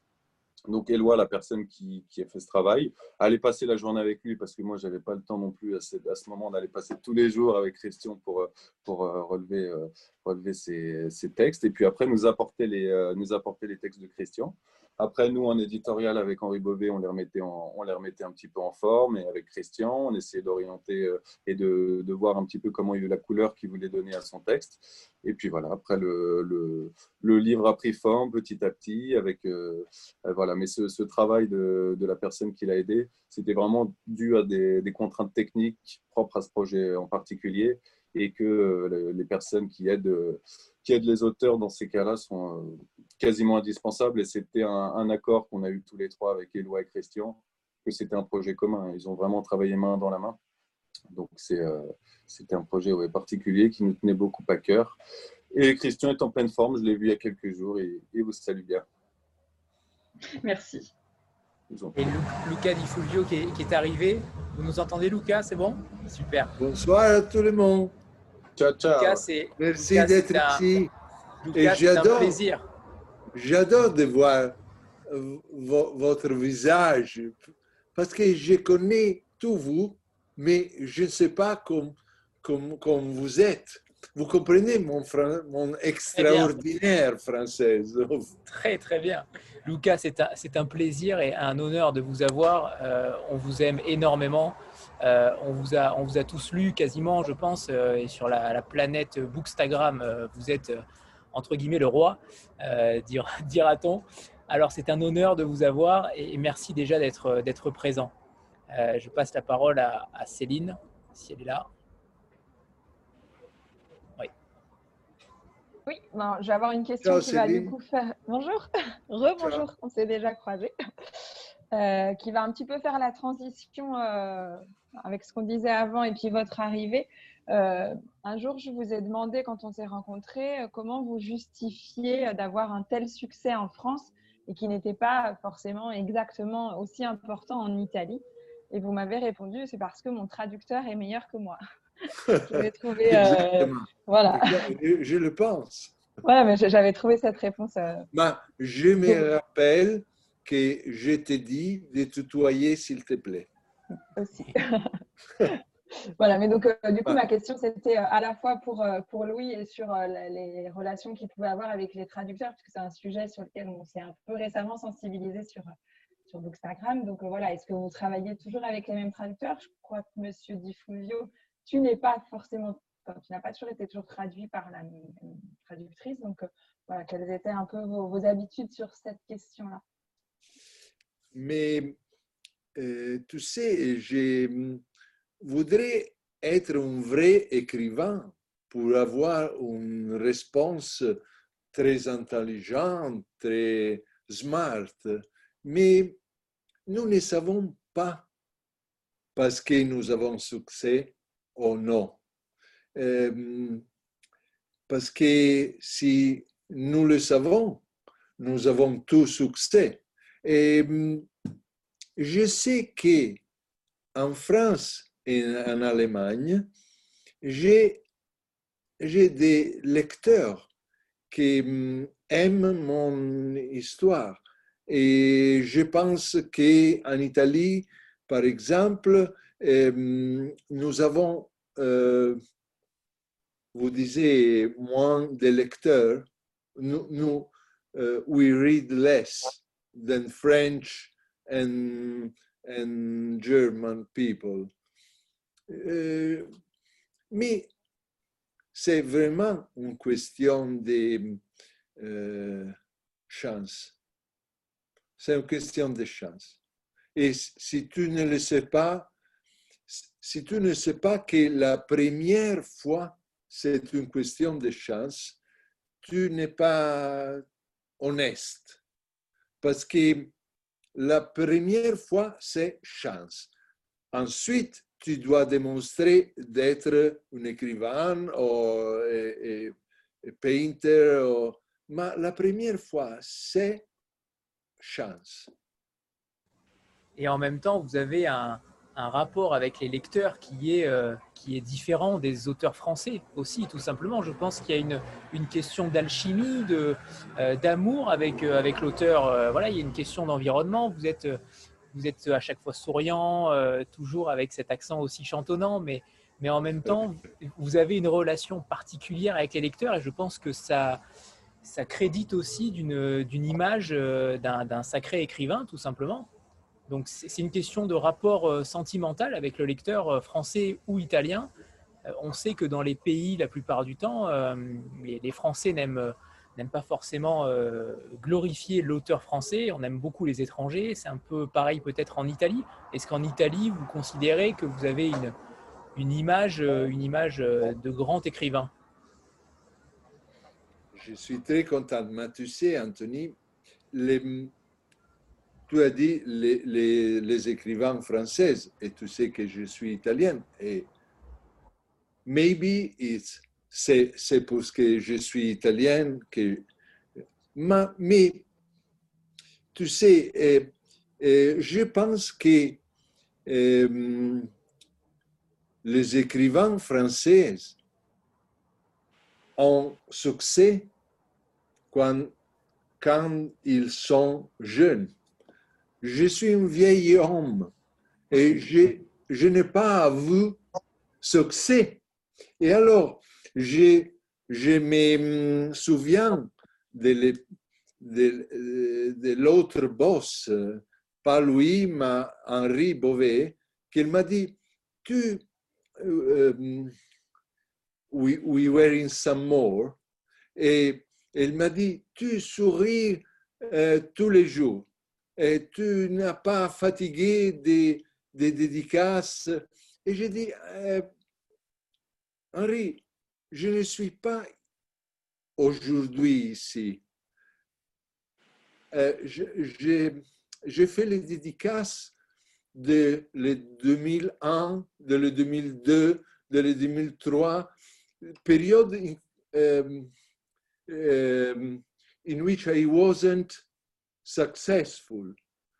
Et je me rappelle de, tous les moments euh, difficiles, de tous les moments que no one want, wanted a dédicace. Et alors, je pense que je suis comme, je mange, je mange.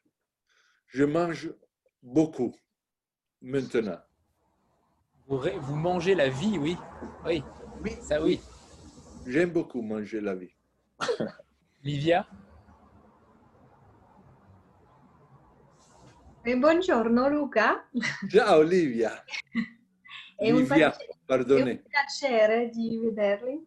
E mi scusi perché capisco meglio che lo parlo l'italiano o in francese. Sì, certo, certo, ma lo parli benissimo. Ah, grazie. Adoro l'Italia. um, J'aurais voulu savoir parce que je vous ai découvert il y a quelques mois grâce à des, des Instagrammeurs qui avaient de bons, bons avis, notamment sur celui-ci, le gang des rêves, que j'ai acquis hier. Euh, j'ai commencé juste une vingtaine de pages et j'ai eu des extraits de la part d'une euh, d'une amie qui m'en faisait passer comme ça. Euh, je lui dis stop. et ça a l'air très dur. Et le démarrage avec la petite euh, Cheta euh, est, est, très, très poignant. Et je me, dis, je me demandais en fait comment cette histoire avait été écrite. Est-ce que ce sont des choses que des proches à vous ont vécues Est-ce que ce sont des, vous vous êtes documenté ou est-ce que vous avez pu euh, avoir des témoignages de personnes euh, pour écrire ce livre en fait? Ok. Alors, euh, la première chose, c'est que je ne suis pas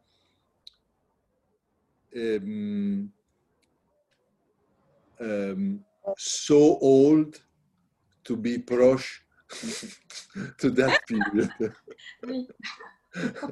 non, j'ai fait beaucoup de documentation. mais je pense qu'un écrivain, il peut écrire seulement hum, les choses qu'il il, y a dans sa tête, dans son, son cœur, dans son stomac, où voulez-vous. Mais, euh, et alors, euh, euh, je pense que c'est tout, tout qu'un écrivain écrit, c'est son histoire.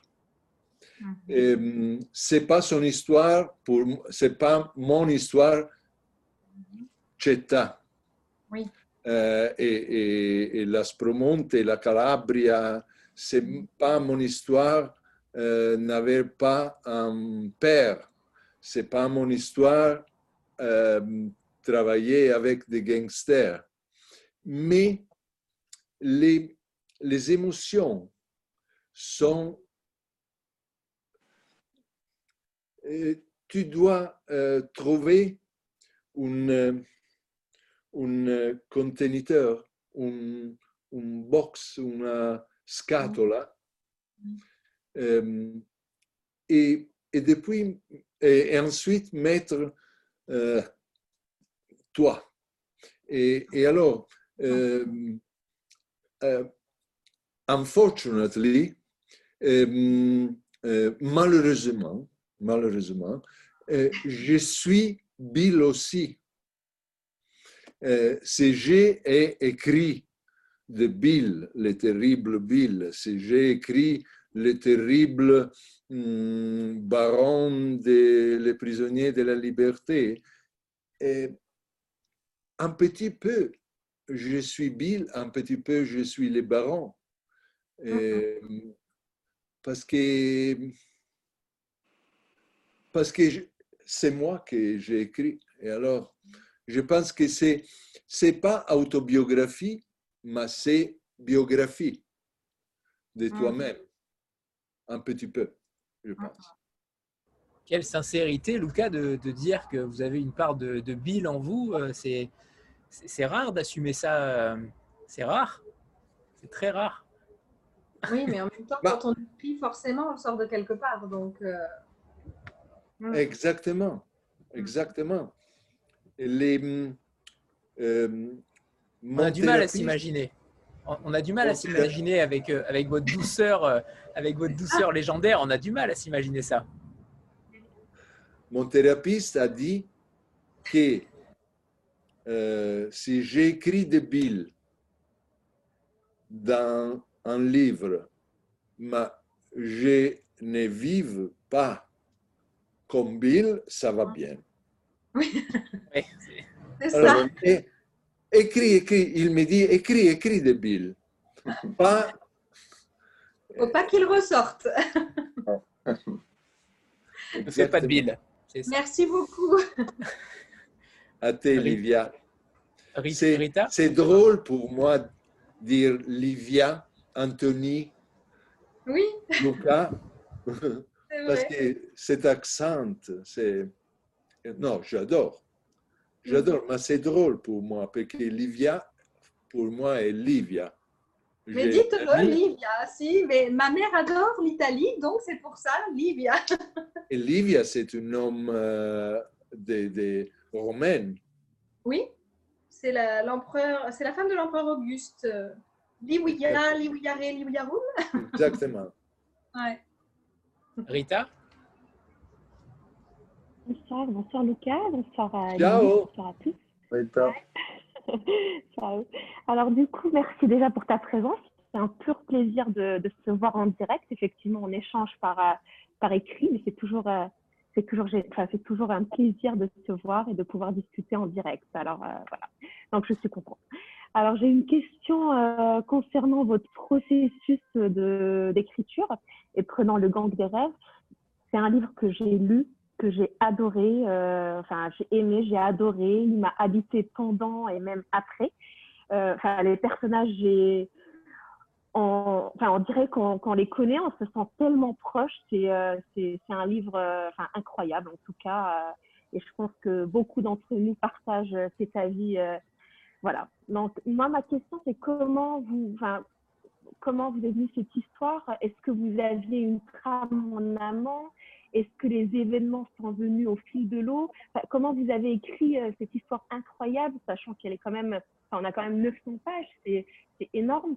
Et, et, les 900 pages, on se sent totalement, en fait, chaque page est, passionnante, chaque ligne est, incroyable. En tout cas, moi, il m'a captivé du, début à sa fin. J'ai adoré et je l'ai dit euh, je, te l'ai dit par, écrit et je le redis ici, euh, c'est un livre génial. Voilà. Donc, je, suis curieuse euh, par rapport à votre processus d'écriture, par rapport à la trame et comment vous avez réussi à écrire cette, histoire géniale du début à sa fin. Voilà. Donc, ma question est ouverte.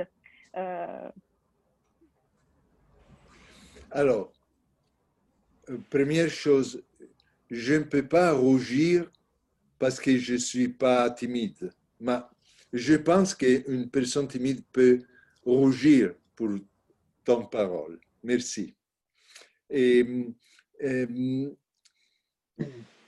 tu je ne sais pas comment une histoire arrive, je ne sais pas comment une histoire euh, il est écrit. Je pense quand, quand, quand je parle avec des euh, jeunes euh, qui vont écrire. Et ils me demandent euh, les secrets. Il n'y a pas de secrets, je pense, ou, ou sont secrets pour moi aussi. je pense que pour écrire, la première chose que tu dois faire est la même chose que toutes les femmes demandent à son homme, à sculpter. Uh, uh, you, you say listen in French is? Écouter. Écouter, écouter, écouter. Et j'ai euh, écoute euh, euh, mes personnages, mais je sais je sais un petit peu d'histoire. Je sais euh, things happens, les, choses euh, euh, happens euh, succedono. Livia, c'est toi à traduire. Arrive, le temps arrive. arrive. Euh, maintenant, euh, tu écris. Euh, je te veux dire, nous avons Cheta et il ressemble que je suis so smart que j'ai inventé un personnage qui s'appelle Natale et qui arrive en Amérique et il ne, euh, ne comprend pas et son nom, euh, c'est Christmas. Alors, ce n'est pas une invention. J'ai décidé. C'est au contraire, je n'ai pas inventé Natale pour arriver à Christmas. Je voudrais écrire un personnage qui s'appelle Christmas parce que euh, c'est un hommage à Faulkner. Euh, Light in August, le protagoniste, c'est Joe, Christmas. So, je veux faire un hommage à, Faulkner. Et alors, je dis Christmas is Natale, it works in Italian. Et alors, les choses, je ne suis pas très intelligent, très... Euh, je ne peux pas dire vous que je pense, je suis... Euh, les choses happens, happen. Euh, et alors,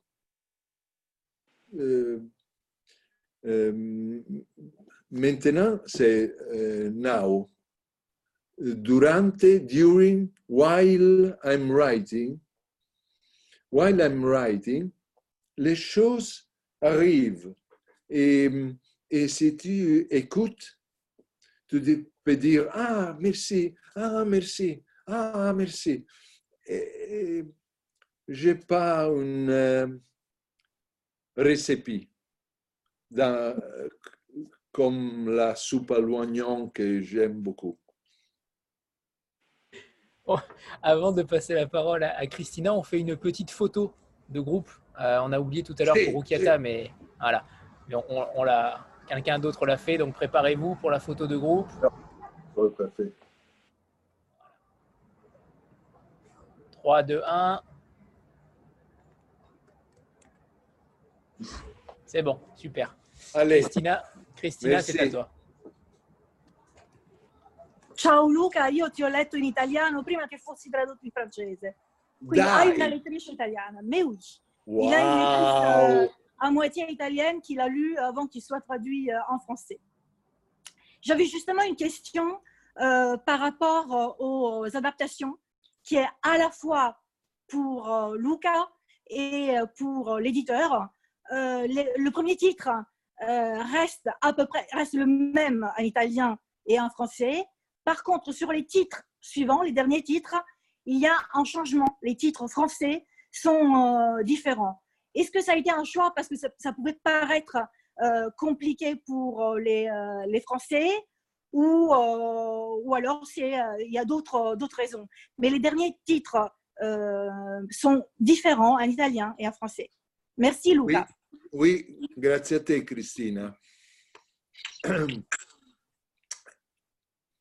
Mi aiuti a, a tradurre, visto che parli così bene italiano?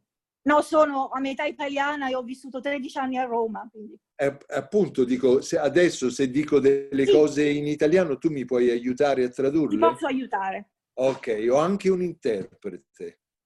Perfetto. E, e io so che con questa eh, riunione sto distruggendo la mia immagine. Je sais qu'avec cette réunion, je suis en train de détruire mon image je ne suis pas capable de trouver un bon titre. Et alors, euh, et, et, et, tu dois euh, connaître ton talent et, ton, come si dice, les eh, difetti. Tes défauts. De, et ton défaut. Et tes défauts. Ma, va bene. Et hum, je ne suis pas capable de euh, trouver un bon titre. Et alors, j'ai... Hum, eh, io lascio liberi gli editori di tutto il mondo di cercare un titolo. Je laisse libre les éditeurs euh, partout dans le monde de chercher et choisir un titre. Et Lo me dit, je voudrais user ce titre ce, ce, et je dis oui ou non. Mais la raison, c'est ça, les gangs de rêve, c'est la gang des sogni en italien aussi. Mais en Allemagne, c'est les garçons qui régalava sogni. Le garçon qui euh,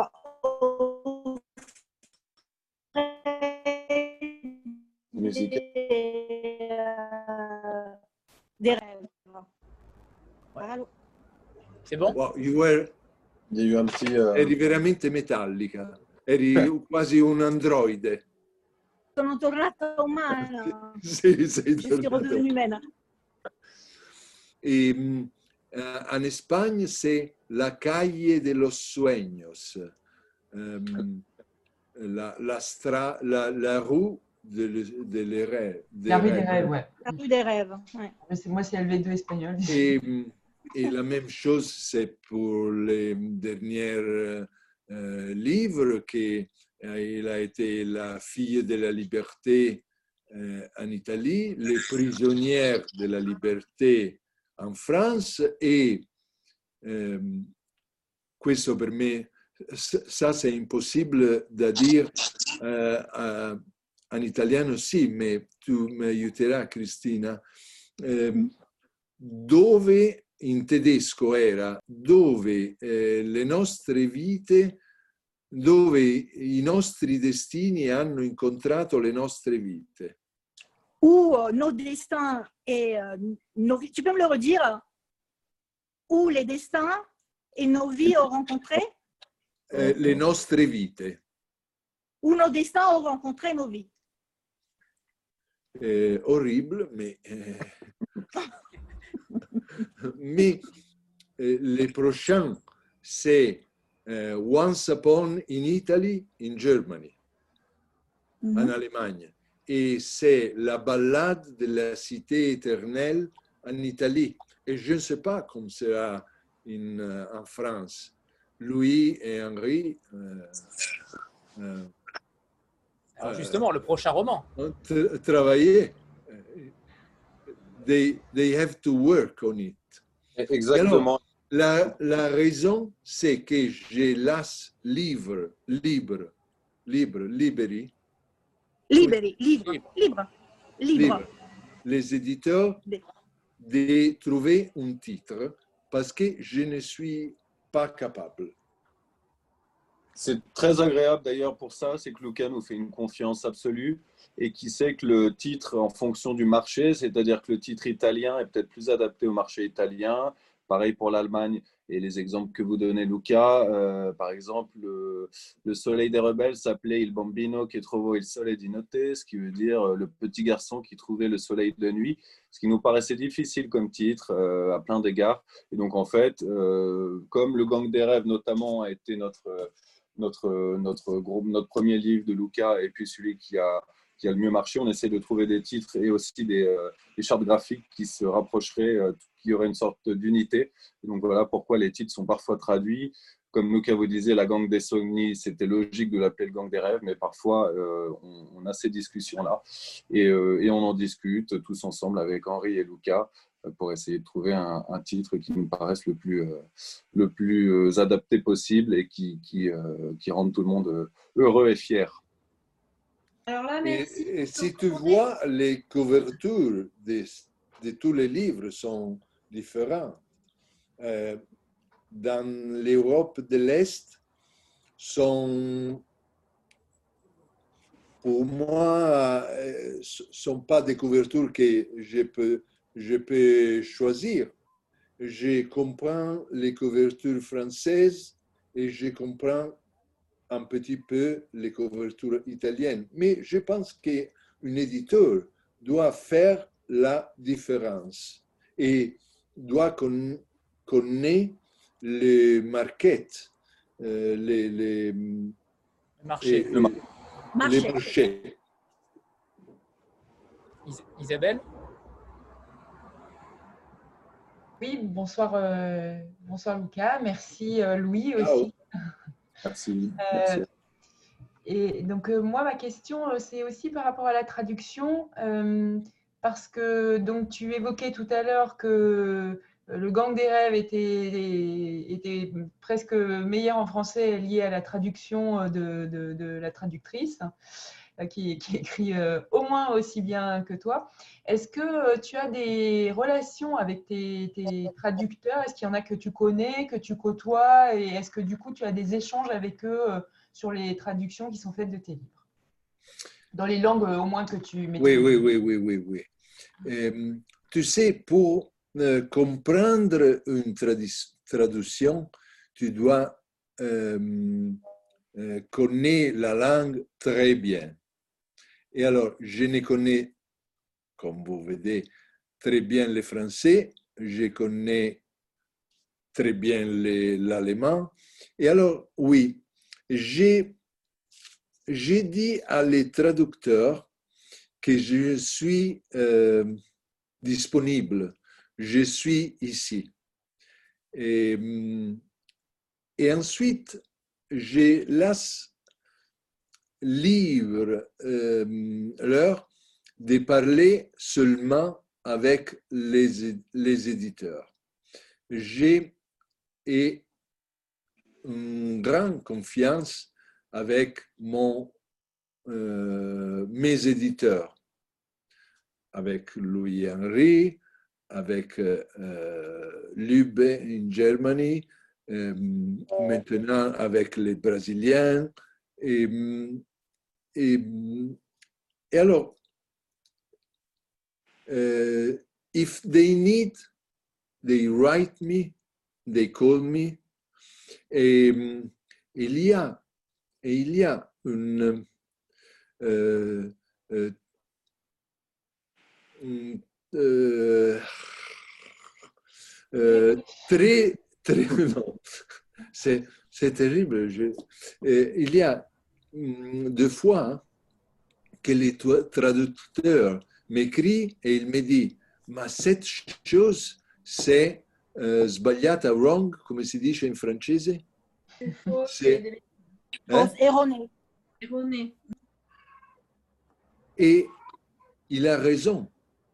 Et alors, j'appelle les traducteurs allemands et je sais, oh non, non, non, non, non, non, et c'est trompé. Hein. Et c'est un travail très intéressant.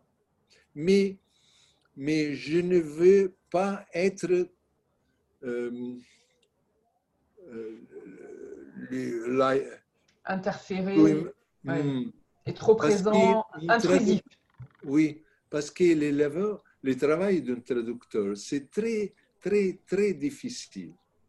parce que tu ne dois pas traduire simplement. Tu, tu dois aussi traduire. Come dite tra, tradire? Traduire. Trahir. Trahir. Tu dois un petit peu trahir les, les écrivains parce qu'il y a des choses qui, qui ne marchent pas. Et alors tu dois comprendre plus que la, la, la parole. Tu dois comme traduire la parole. Tu dois comprendre comme traduire une émotion, une, une image, une, un euh, modo di parlare. Oui. C'est amusant parce qu'en fait, euh, tu n'es pas le premier auteur à me dire ça. Le, dernier que tu m'avais dit, c'était un auteur euh, anglo-saxon, mais il me disait en fait la même chose. Qu'en fait, traduire, il ne faut pas traduire littéralement. Et on a rencontré, nous, des traducteurs lors des, de ces rencontres et, ils nous disaient aussi la même chose, qu'en fait, ils avaient un vrai métier d'écrivain. Euh, euh, ils avaient juste la trame de l'histoire, en fait, euh, pour, pour les aider, mais qu'en fait, ils faisaient un vrai travail d'écriture. Et du coup, j'ai la même question. Alors, j'ai la question euh, corollaire pour euh, Louis, euh, c'est comment vous travaillez en fait avec les, avec les traducteurs? Est-ce que vous avez des traducteurs attitrés? Est-ce que vous, c'est un peu selon le, moment? Comment, comment ça fonctionne la traduction chez vous? Alors en fait, nous, on a la chance de travailler par exemple pour le livre de Luca. C'est Elsa Damien, la traductrice de l'italien, qui, qui, a travaillé sur ces livres. Elle a notamment traduit les livres d'Elena Ferrante. Euh, on prend des, traducteurs en fait qui pour nous sont de très très très grands traducteurs. Jean Hesch aussi qui est notre traducteur pour l'anglais. Euh, et traducteur de Stephen King notamment en fait. Et euh, c'est quand vous travaillez avec des, grands, c'est beaucoup plus facile parce que comme Lucas vous expliquait, le travail de restitution de la langue d'origine, une partie du travail, mais il faut aussi savoir rendre compte et arriver à, à rendre le style, voilà, et à, rendre vraiment la plume de l'auteur. Et c'est ça qui est très difficile. Et c'est en ça que les grands traducteurs sont des écrivains, tout à fait, et qu'ils arrivent à restituer quelque chose. Et que nous, le travail derrière est un, travail de suivi et d'essayer de voir telle petite expression est un peu trop italianisante. Là, je mettrais plutôt le verbe à cet endroit de la phrase parce que c'est une forme un peu trop proche de l'italien, etc. Mais euh, en travaillant avec des gens aussi doués que, que Elsa, que Jean euh, et que tous les, traducteurs avec qui on travaille. C'est un, vrai plaisir de travailler des traductions. Donc, je pense que c'est euh, effectivement, il y a des euh, comme les, il y a des ponts de la traduction et, et, nous, on a la chance de pouvoir travailler avec eux. Pour être tout à fait honnête. Merci. Je vous en prie. Et, concernant les, les, projets en cours ou, ou futurs de, de Lucas, Louis, tu m'avais dit qu'il avait une nouvelle à nous annoncer. Il y a une petite surprise tu l'as Tu l'as Oui, je Tu as la surprise Oui, j'ai la surprise. En fait, le, le, prochain livre de Luca que nous publions, c'est un peu une surprise parce que ça sort un petit peu euh, de ce à quoi on vous a habitué avec Luca. Euh, Luca, il y a quelques années, a écrit un roman jeunesse. Et euh, voilà. C'est disait... pour Camille, Karine. Pardon, Et donc, donc c'est euh, un livre de Luca Di Fulvio euh, que vous pourrez passer aux plus jeunes. C'est-à-dire que si vous êtes fan de Luca et qu'il y a certains passages euh, qui vous empêchaient de le laisser entre les plus jeunes mains, vous allez pouvoir passer Les Aventuriers de l'autre monde, qui paraît en octobre à tous les jeunes lecteurs. Et l'illustration de couverture est faite par un, un illustrateur très prometteur qui s'appelle Luca Di Fulvio, que vous pouvez voir et qui, en fait, il n'est pas seulement doué euh, en écriture, mais vous pouvez voir qu'il se débrouille plutôt pas mal. Donc voilà, ça, ça paraît en octobre. On vous en dira beaucoup plus euh, très rapidement, mais on voulait vous laisser la primeur euh, de l'information. Surtout que Lucas soit présent pour pouvoir partager ça avec vous. Magnifique, merci Louis. Et alors justement, donc c'est un, on peut dire que c'est un petit pas de côté de Slatkin pour Luca Di Fulvio. Ou est ok, c'est un petit pas de côté. Alors la jeunesse, on y pense évidemment. Euh, il y a cette occasion qui se, qui se présentait euh, de faire ça avec Luca. Euh, et puis ce sera une bonne, une bonne manière de, de, voir si on en est capable. On a travaillé avec une équipe de diffusion différente qui est spécialisée dans la jeunesse. les libraires ont l'air de beaucoup, beaucoup de patents de ce livre. donc voilà, c'est un petit pas de côté. On va voir ce que ça donne. C'est une chance de pouvoir faire, le faire avec un livre de Luca. Et puis après, pourquoi pas, pourquoi pas continuer. Merveilleux. Karine? Oh. En fait, c'était pour répondre. Ah, eccola Camille Ciao Camille Au message de Lucas tout à l'heure, quand il a dit coucou Camille. Ciao Camille, coucou Alors, Ça va Coucou oui. Lucas? Ça va? Oui. Ah, je suis contente. J'espère de te voir quand je viens en France. Et alors, nous avons un livre pour toi, Camille. Un livre jeunesse. Tu peux lire moi. Parce que Camille, en fait, Et je vais te les dédicacer. Je vais te les dédicacer. Et je le dis avec mon éditeur là, Louis, je veux que nous faisons une dédicace spéciale pour Camille. Et alors, nous devons expédier à Camille. Oh, merci, Lucas. Merci. Est-ce que Lucas. Merci à toi, Camille, parce que je sais que tu me supportes très bien. Tu es, tu es très important pour moi. Merci en fait, Lucas, euh, Camille ne l'a jamais lu pour dire à tout le monde, mais elle dit à tout le monde c'est son écrivain préféré, donc elle va enfin pouvoir le lire.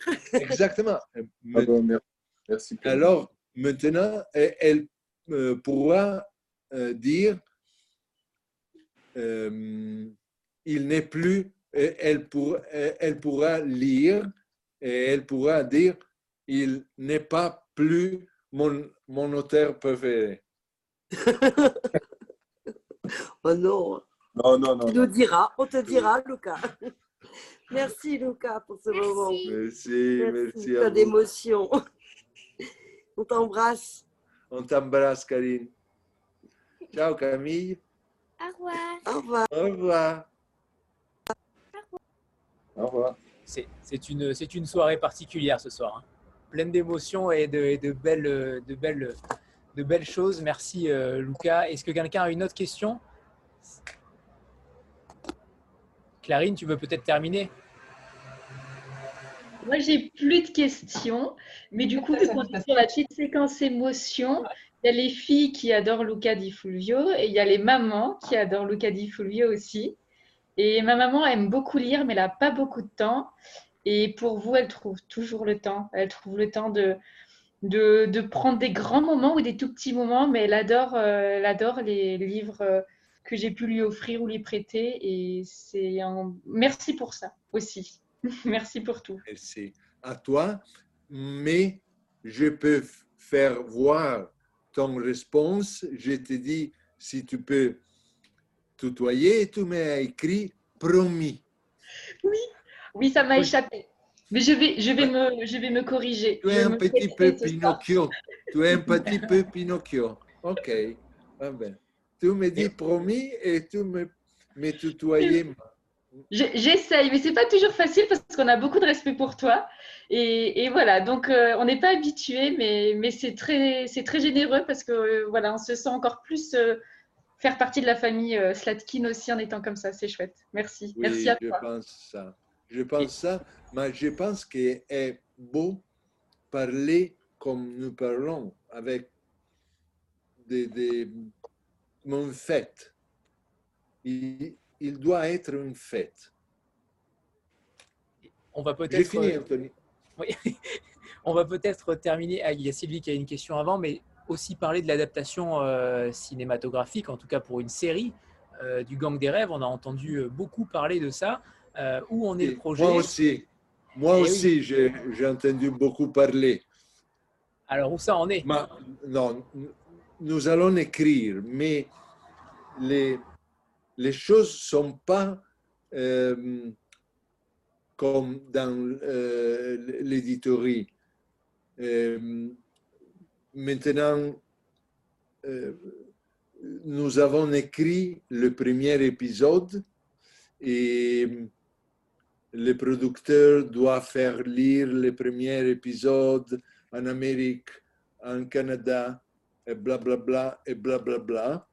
Et alors, je pense que je serai très vieille quand je verrai les, les gangs euh, série TV. Non, non, non. Je pense que cette année, c'est l'année juste.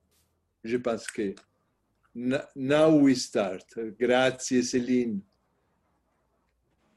Je pense que nous allons, cette année, nous, nous, nous allons faire celui-là. Le, le, Covid a, a peut-être repoussé aussi le, le projet, j'imagine.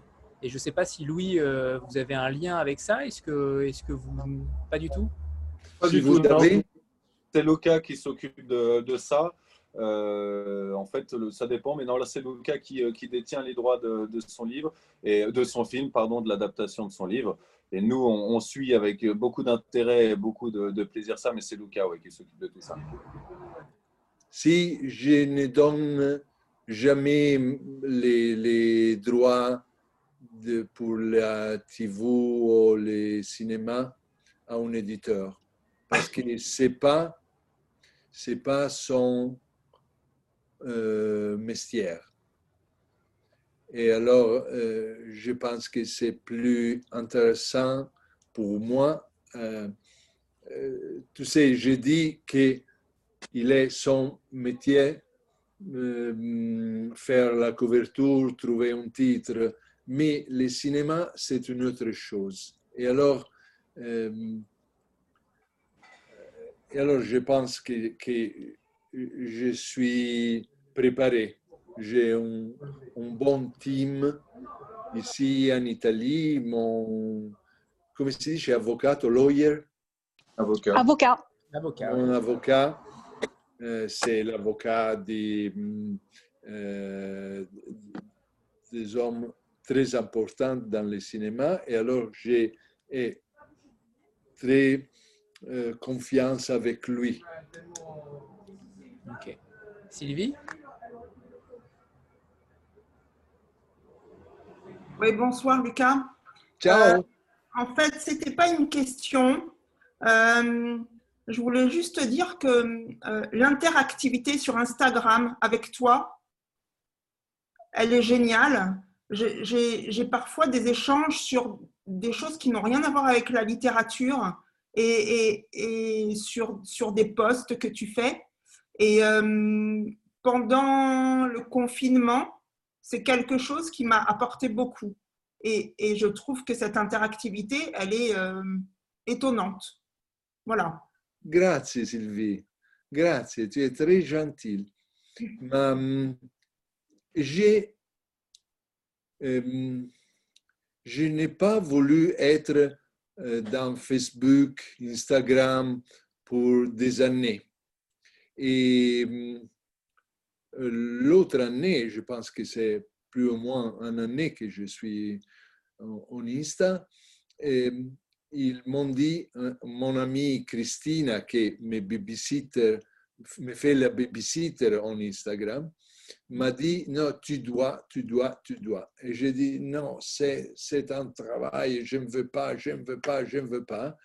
Mais c'est extraordinaire. C'est extraordinaire parce que c'est un monde parfait. C'est un monde parfait, très gentil. Hein. et euh, je vois que, et je suis française sur Instagram parce que les Italiens sont euh, pochi, come si dice, euh, few. Très peu. Très peu. Et, et les Allemands, j'ai plus de lecteurs en allemand qu'en France, mais sur Instagram, je suis français. Euh, parce que vous êtes très... c'est merveilleux. C'est merveilleux. Je, je me trouve euh, le matin ou le soir à, à lire et, à sourire et, à penser que, que beau monde, que bel monde que c'est le Bookstagram. C'est merveilleux. Grazie Sylvie. Bah, merci à toi en tout cas. Merci. C'est peut-être un des seuls auteurs euh, qui a cette, euh, cette générosité avec, avec les lecteurs. À mon sens, j'en connais pas d'autres qui aient autant euh, d'écoute et de générosité avec les lecteurs, qu'ils soient français ou étrangers. Donc ça, c'est quelque chose de très précieux pour nous. C'est le seul contact qu'on ait avec, avec un auteur. Donc Merci, euh, merci Lucas. En plus d'être un très bon écrivain, même si vous êtes très humble et, très modeste, euh, ça, fait, ça fait quelque chose de plus, forcément. Donc merci. Merci à toi, Anthony. Si personne n'a de questions, on va, on va se quitter là. Euh, mais c'était un, immense moment. Merci à vous. Merci infiniment à Louis, Lucas, Rukiata. C'était un, immense moment avec vous. Et voilà, c'était simplement pour vous remercier de votre présence, de votre temps. Euh, c'est pas forcément évident euh, le week-end avec euh, les vies de famille qu'on a tous. Mais merci, merci à vous parce que on a, on a, appris des choses, mais surtout on a appris qui se cachait derrière Slatkin, entre autres, et, derrière ces deux auteurs qu'on va, qu'on va redécouvrir ou découvrir pour Rukiata un peu plus à cette rentrée. Merci Anthony, et merci à toutes et tous d'avoir été là un dimanche. Merci de votre soutien sans Merci. À bientôt. Grazie. Salut Luca. Au revoir Grazie, salut, salut, salut. Grazie, grazie, grazie. merci. Ah non. Ciao ragazzi. Ciao tout le monde.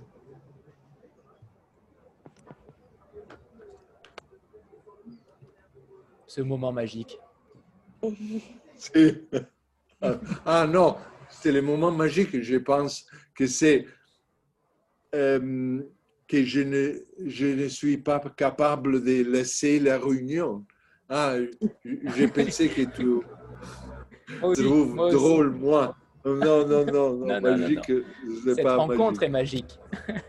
non, non, non, non. C'est beau, c'est beau être ici. Il a été très beau. Tant mieux. Salut tout le monde. Au revoir. Ciao. Ciao. Ciao.